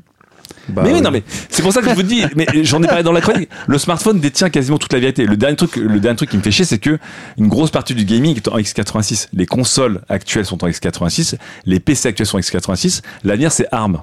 Je pense que l'avenir, Voilà. excusez-moi, mais, Mais, euh, euh, si on doit parler de prospective, c'est qu'on parle puissance, mais en fait, on imagine Puissance pas. intelligente. On ima- imagine pas le jeu vidéo de demain et je pense pas que le jeu vidéo de demain ce sera un God of War. Je pense que ce sera un Twitter, tu vois.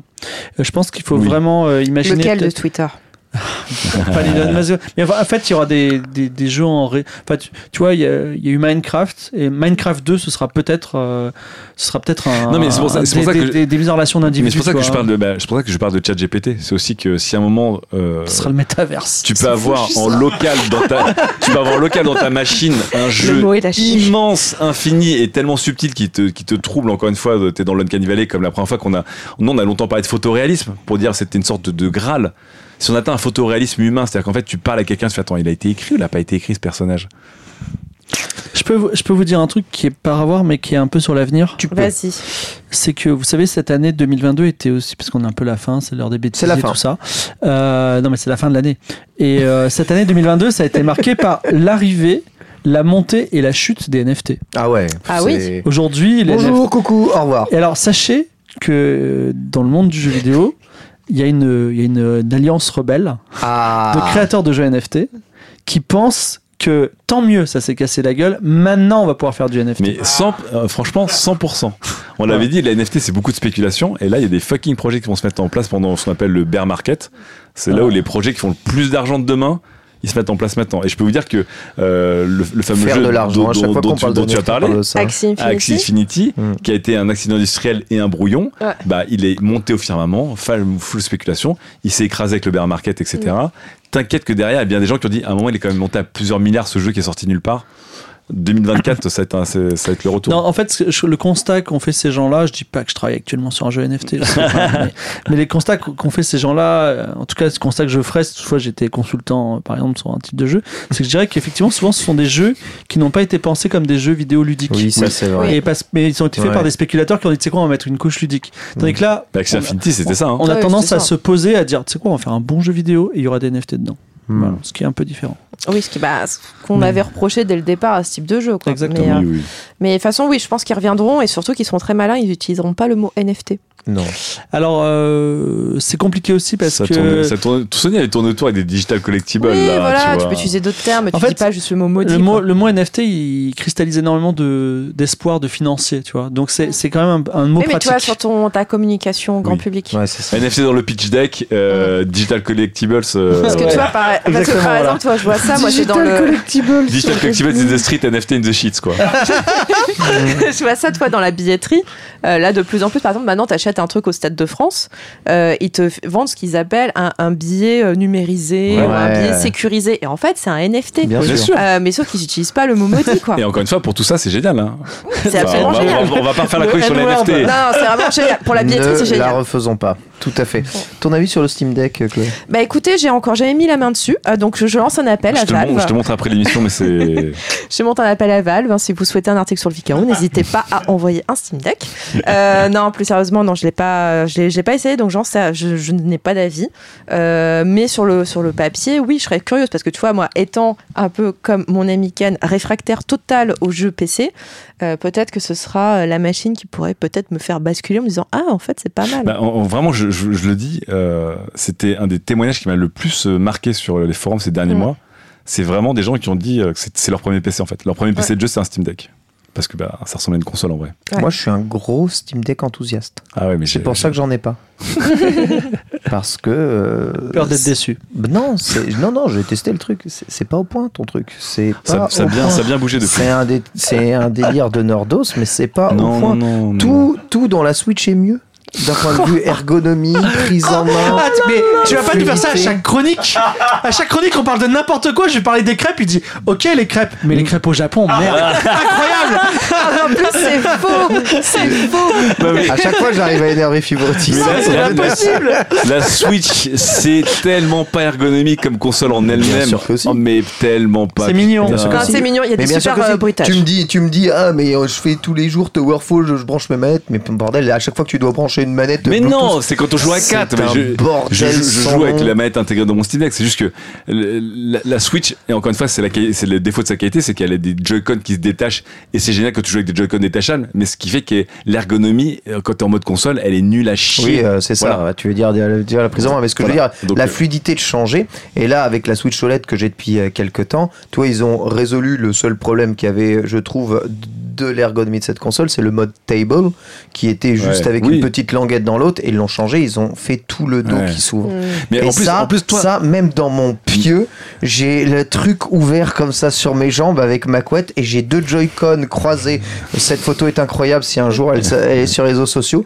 Je suis sous ma couette comme ça, j'ai mes bras croisés, un Joy-Con dans chaque main et là je suis en train de jouer à Zelda. mais quoi. tu sais ce qui est merveilleux, c'est que tu peux jouer avec les bras croisés avec des Joy-Con sur le Steam Deck. Oui, c'est ça. En plus fluide. Il faut, oui, c'est ça. Avec Mais- le Neuralink. Mais, ah, mais avant ça, il faut appuyer sur les 12 boutons, localiser le truc, aller dans paramètres Steam Deck, donc utiliser l'écran tactile, euh, bidule à droite, machin, et puis tu essayes de tenir ton Deck, bah tu peux pas sur tes genoux parce qu'il n'y a pas le truc derrière pour le faire Je tenir. crois qu'il y a aussi. Enfin, euh, Regarde cet homme qui essaie de ramer non, pour essayer de défendre on, on son. a, on a occulté Il n'y a, aussi rien le à- fait y a que- rien à défendre, y a rien à défendre. Je, je te comme je dis, le Steam Deck, le jour où ça ressemble à une Switch, je, sais, je suis le premier client. On a aussi occulté le fait que les jeux PC, comme il y en a un nombre non négligeable qui utilisent le clavier, mais beaucoup de touches. Voilà. Donc, Ouais. Et qui sont pas faits pour une console portable. Ouais. Mais non, mais il y a des gens du coup qui refont tout leur euh, point, and, point, point and click, etc. avec le Steam Deck parce qu'ils disent enfin j'ai un truc qui gère un équivalent de trackpad. Donc tous les jeux qui se jouent au clavier Pour souris. moi, ça sert à rien ces trucs-là. Mm. Ces trucs de trackpad, c'est de la merde qui, qui casse l'ergonomie du truc. Faut les virer. Faut les virer. Faut, faut arrêter de forcer. mais c'est un mec. En fait, mais si parce que tu- t'as si- jamais joué au clavier souris, t'as t'as Non, life mon c'est un- gars. c'est un truc de forceur. Le seul truc que quand tu utilises ton clavier souris, c'est pour lancer un stream C'est un Nintendo truc- là, pour lancer un vraiment, direct. C'est un truc de forceur. Si vous voulez Non. jouer à vos point and click, branchez-le sur le dock, mettez un clavier souris et jouez au point and click. Tu peux en plus. Mais votre truc là, c'est un Mais truc de c'est un forceur. clavier souris au chiotte, c'est dur. C'est comme, c'est comme l'écran tactile de la PS Vita derrière. C'est un truc de Mais forceur. ça, c'est mais non parce qu'en fait, il y a pas tout ça. Ça, sert encore à une fois, rien. Sony qui sort des surfaces tactiles pour leur manette ou leur PS Vita. Ça sert à rien. Voilà.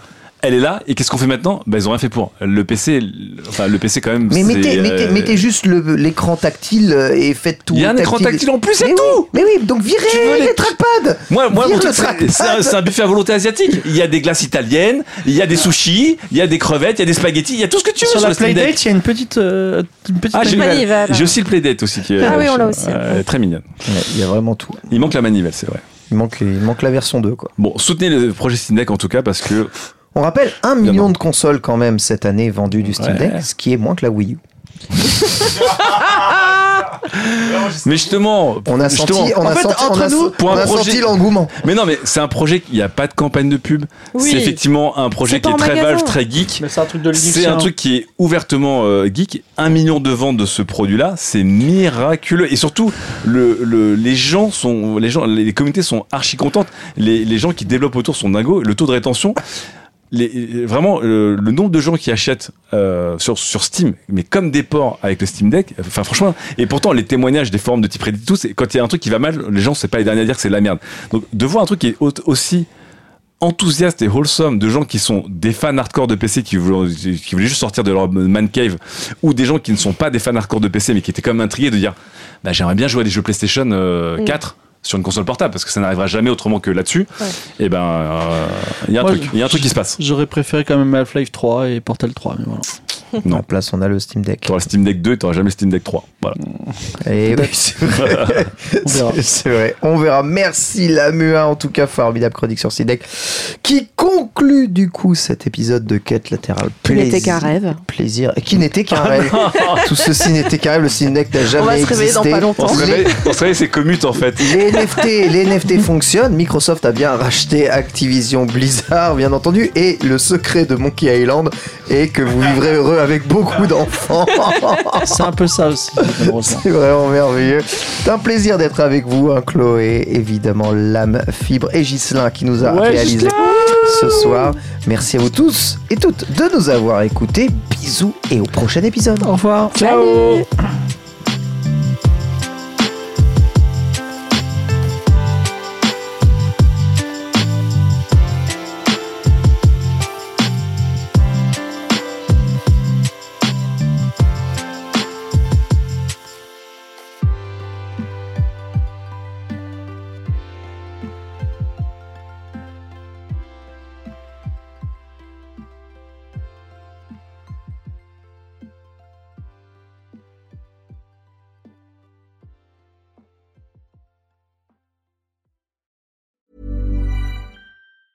Hi, I'm Daniel, founder of Pretty Litter. Did you know cats tend to hide symptoms of sickness and pain? I learned this the hard way after losing my cat, Gingy. So I created Pretty Litter, a health monitoring litter that helps detect early signs of illness by changing colors, saving you money and potentially your cat's life. Pretty Litter is veterinarian developed, and it's the easiest way to keep tabs on your fur baby's health right at home. Go to prettylitter.com and use code ACAST for 20% off your first order and a free cat toy. Terms and conditions apply. See site for details.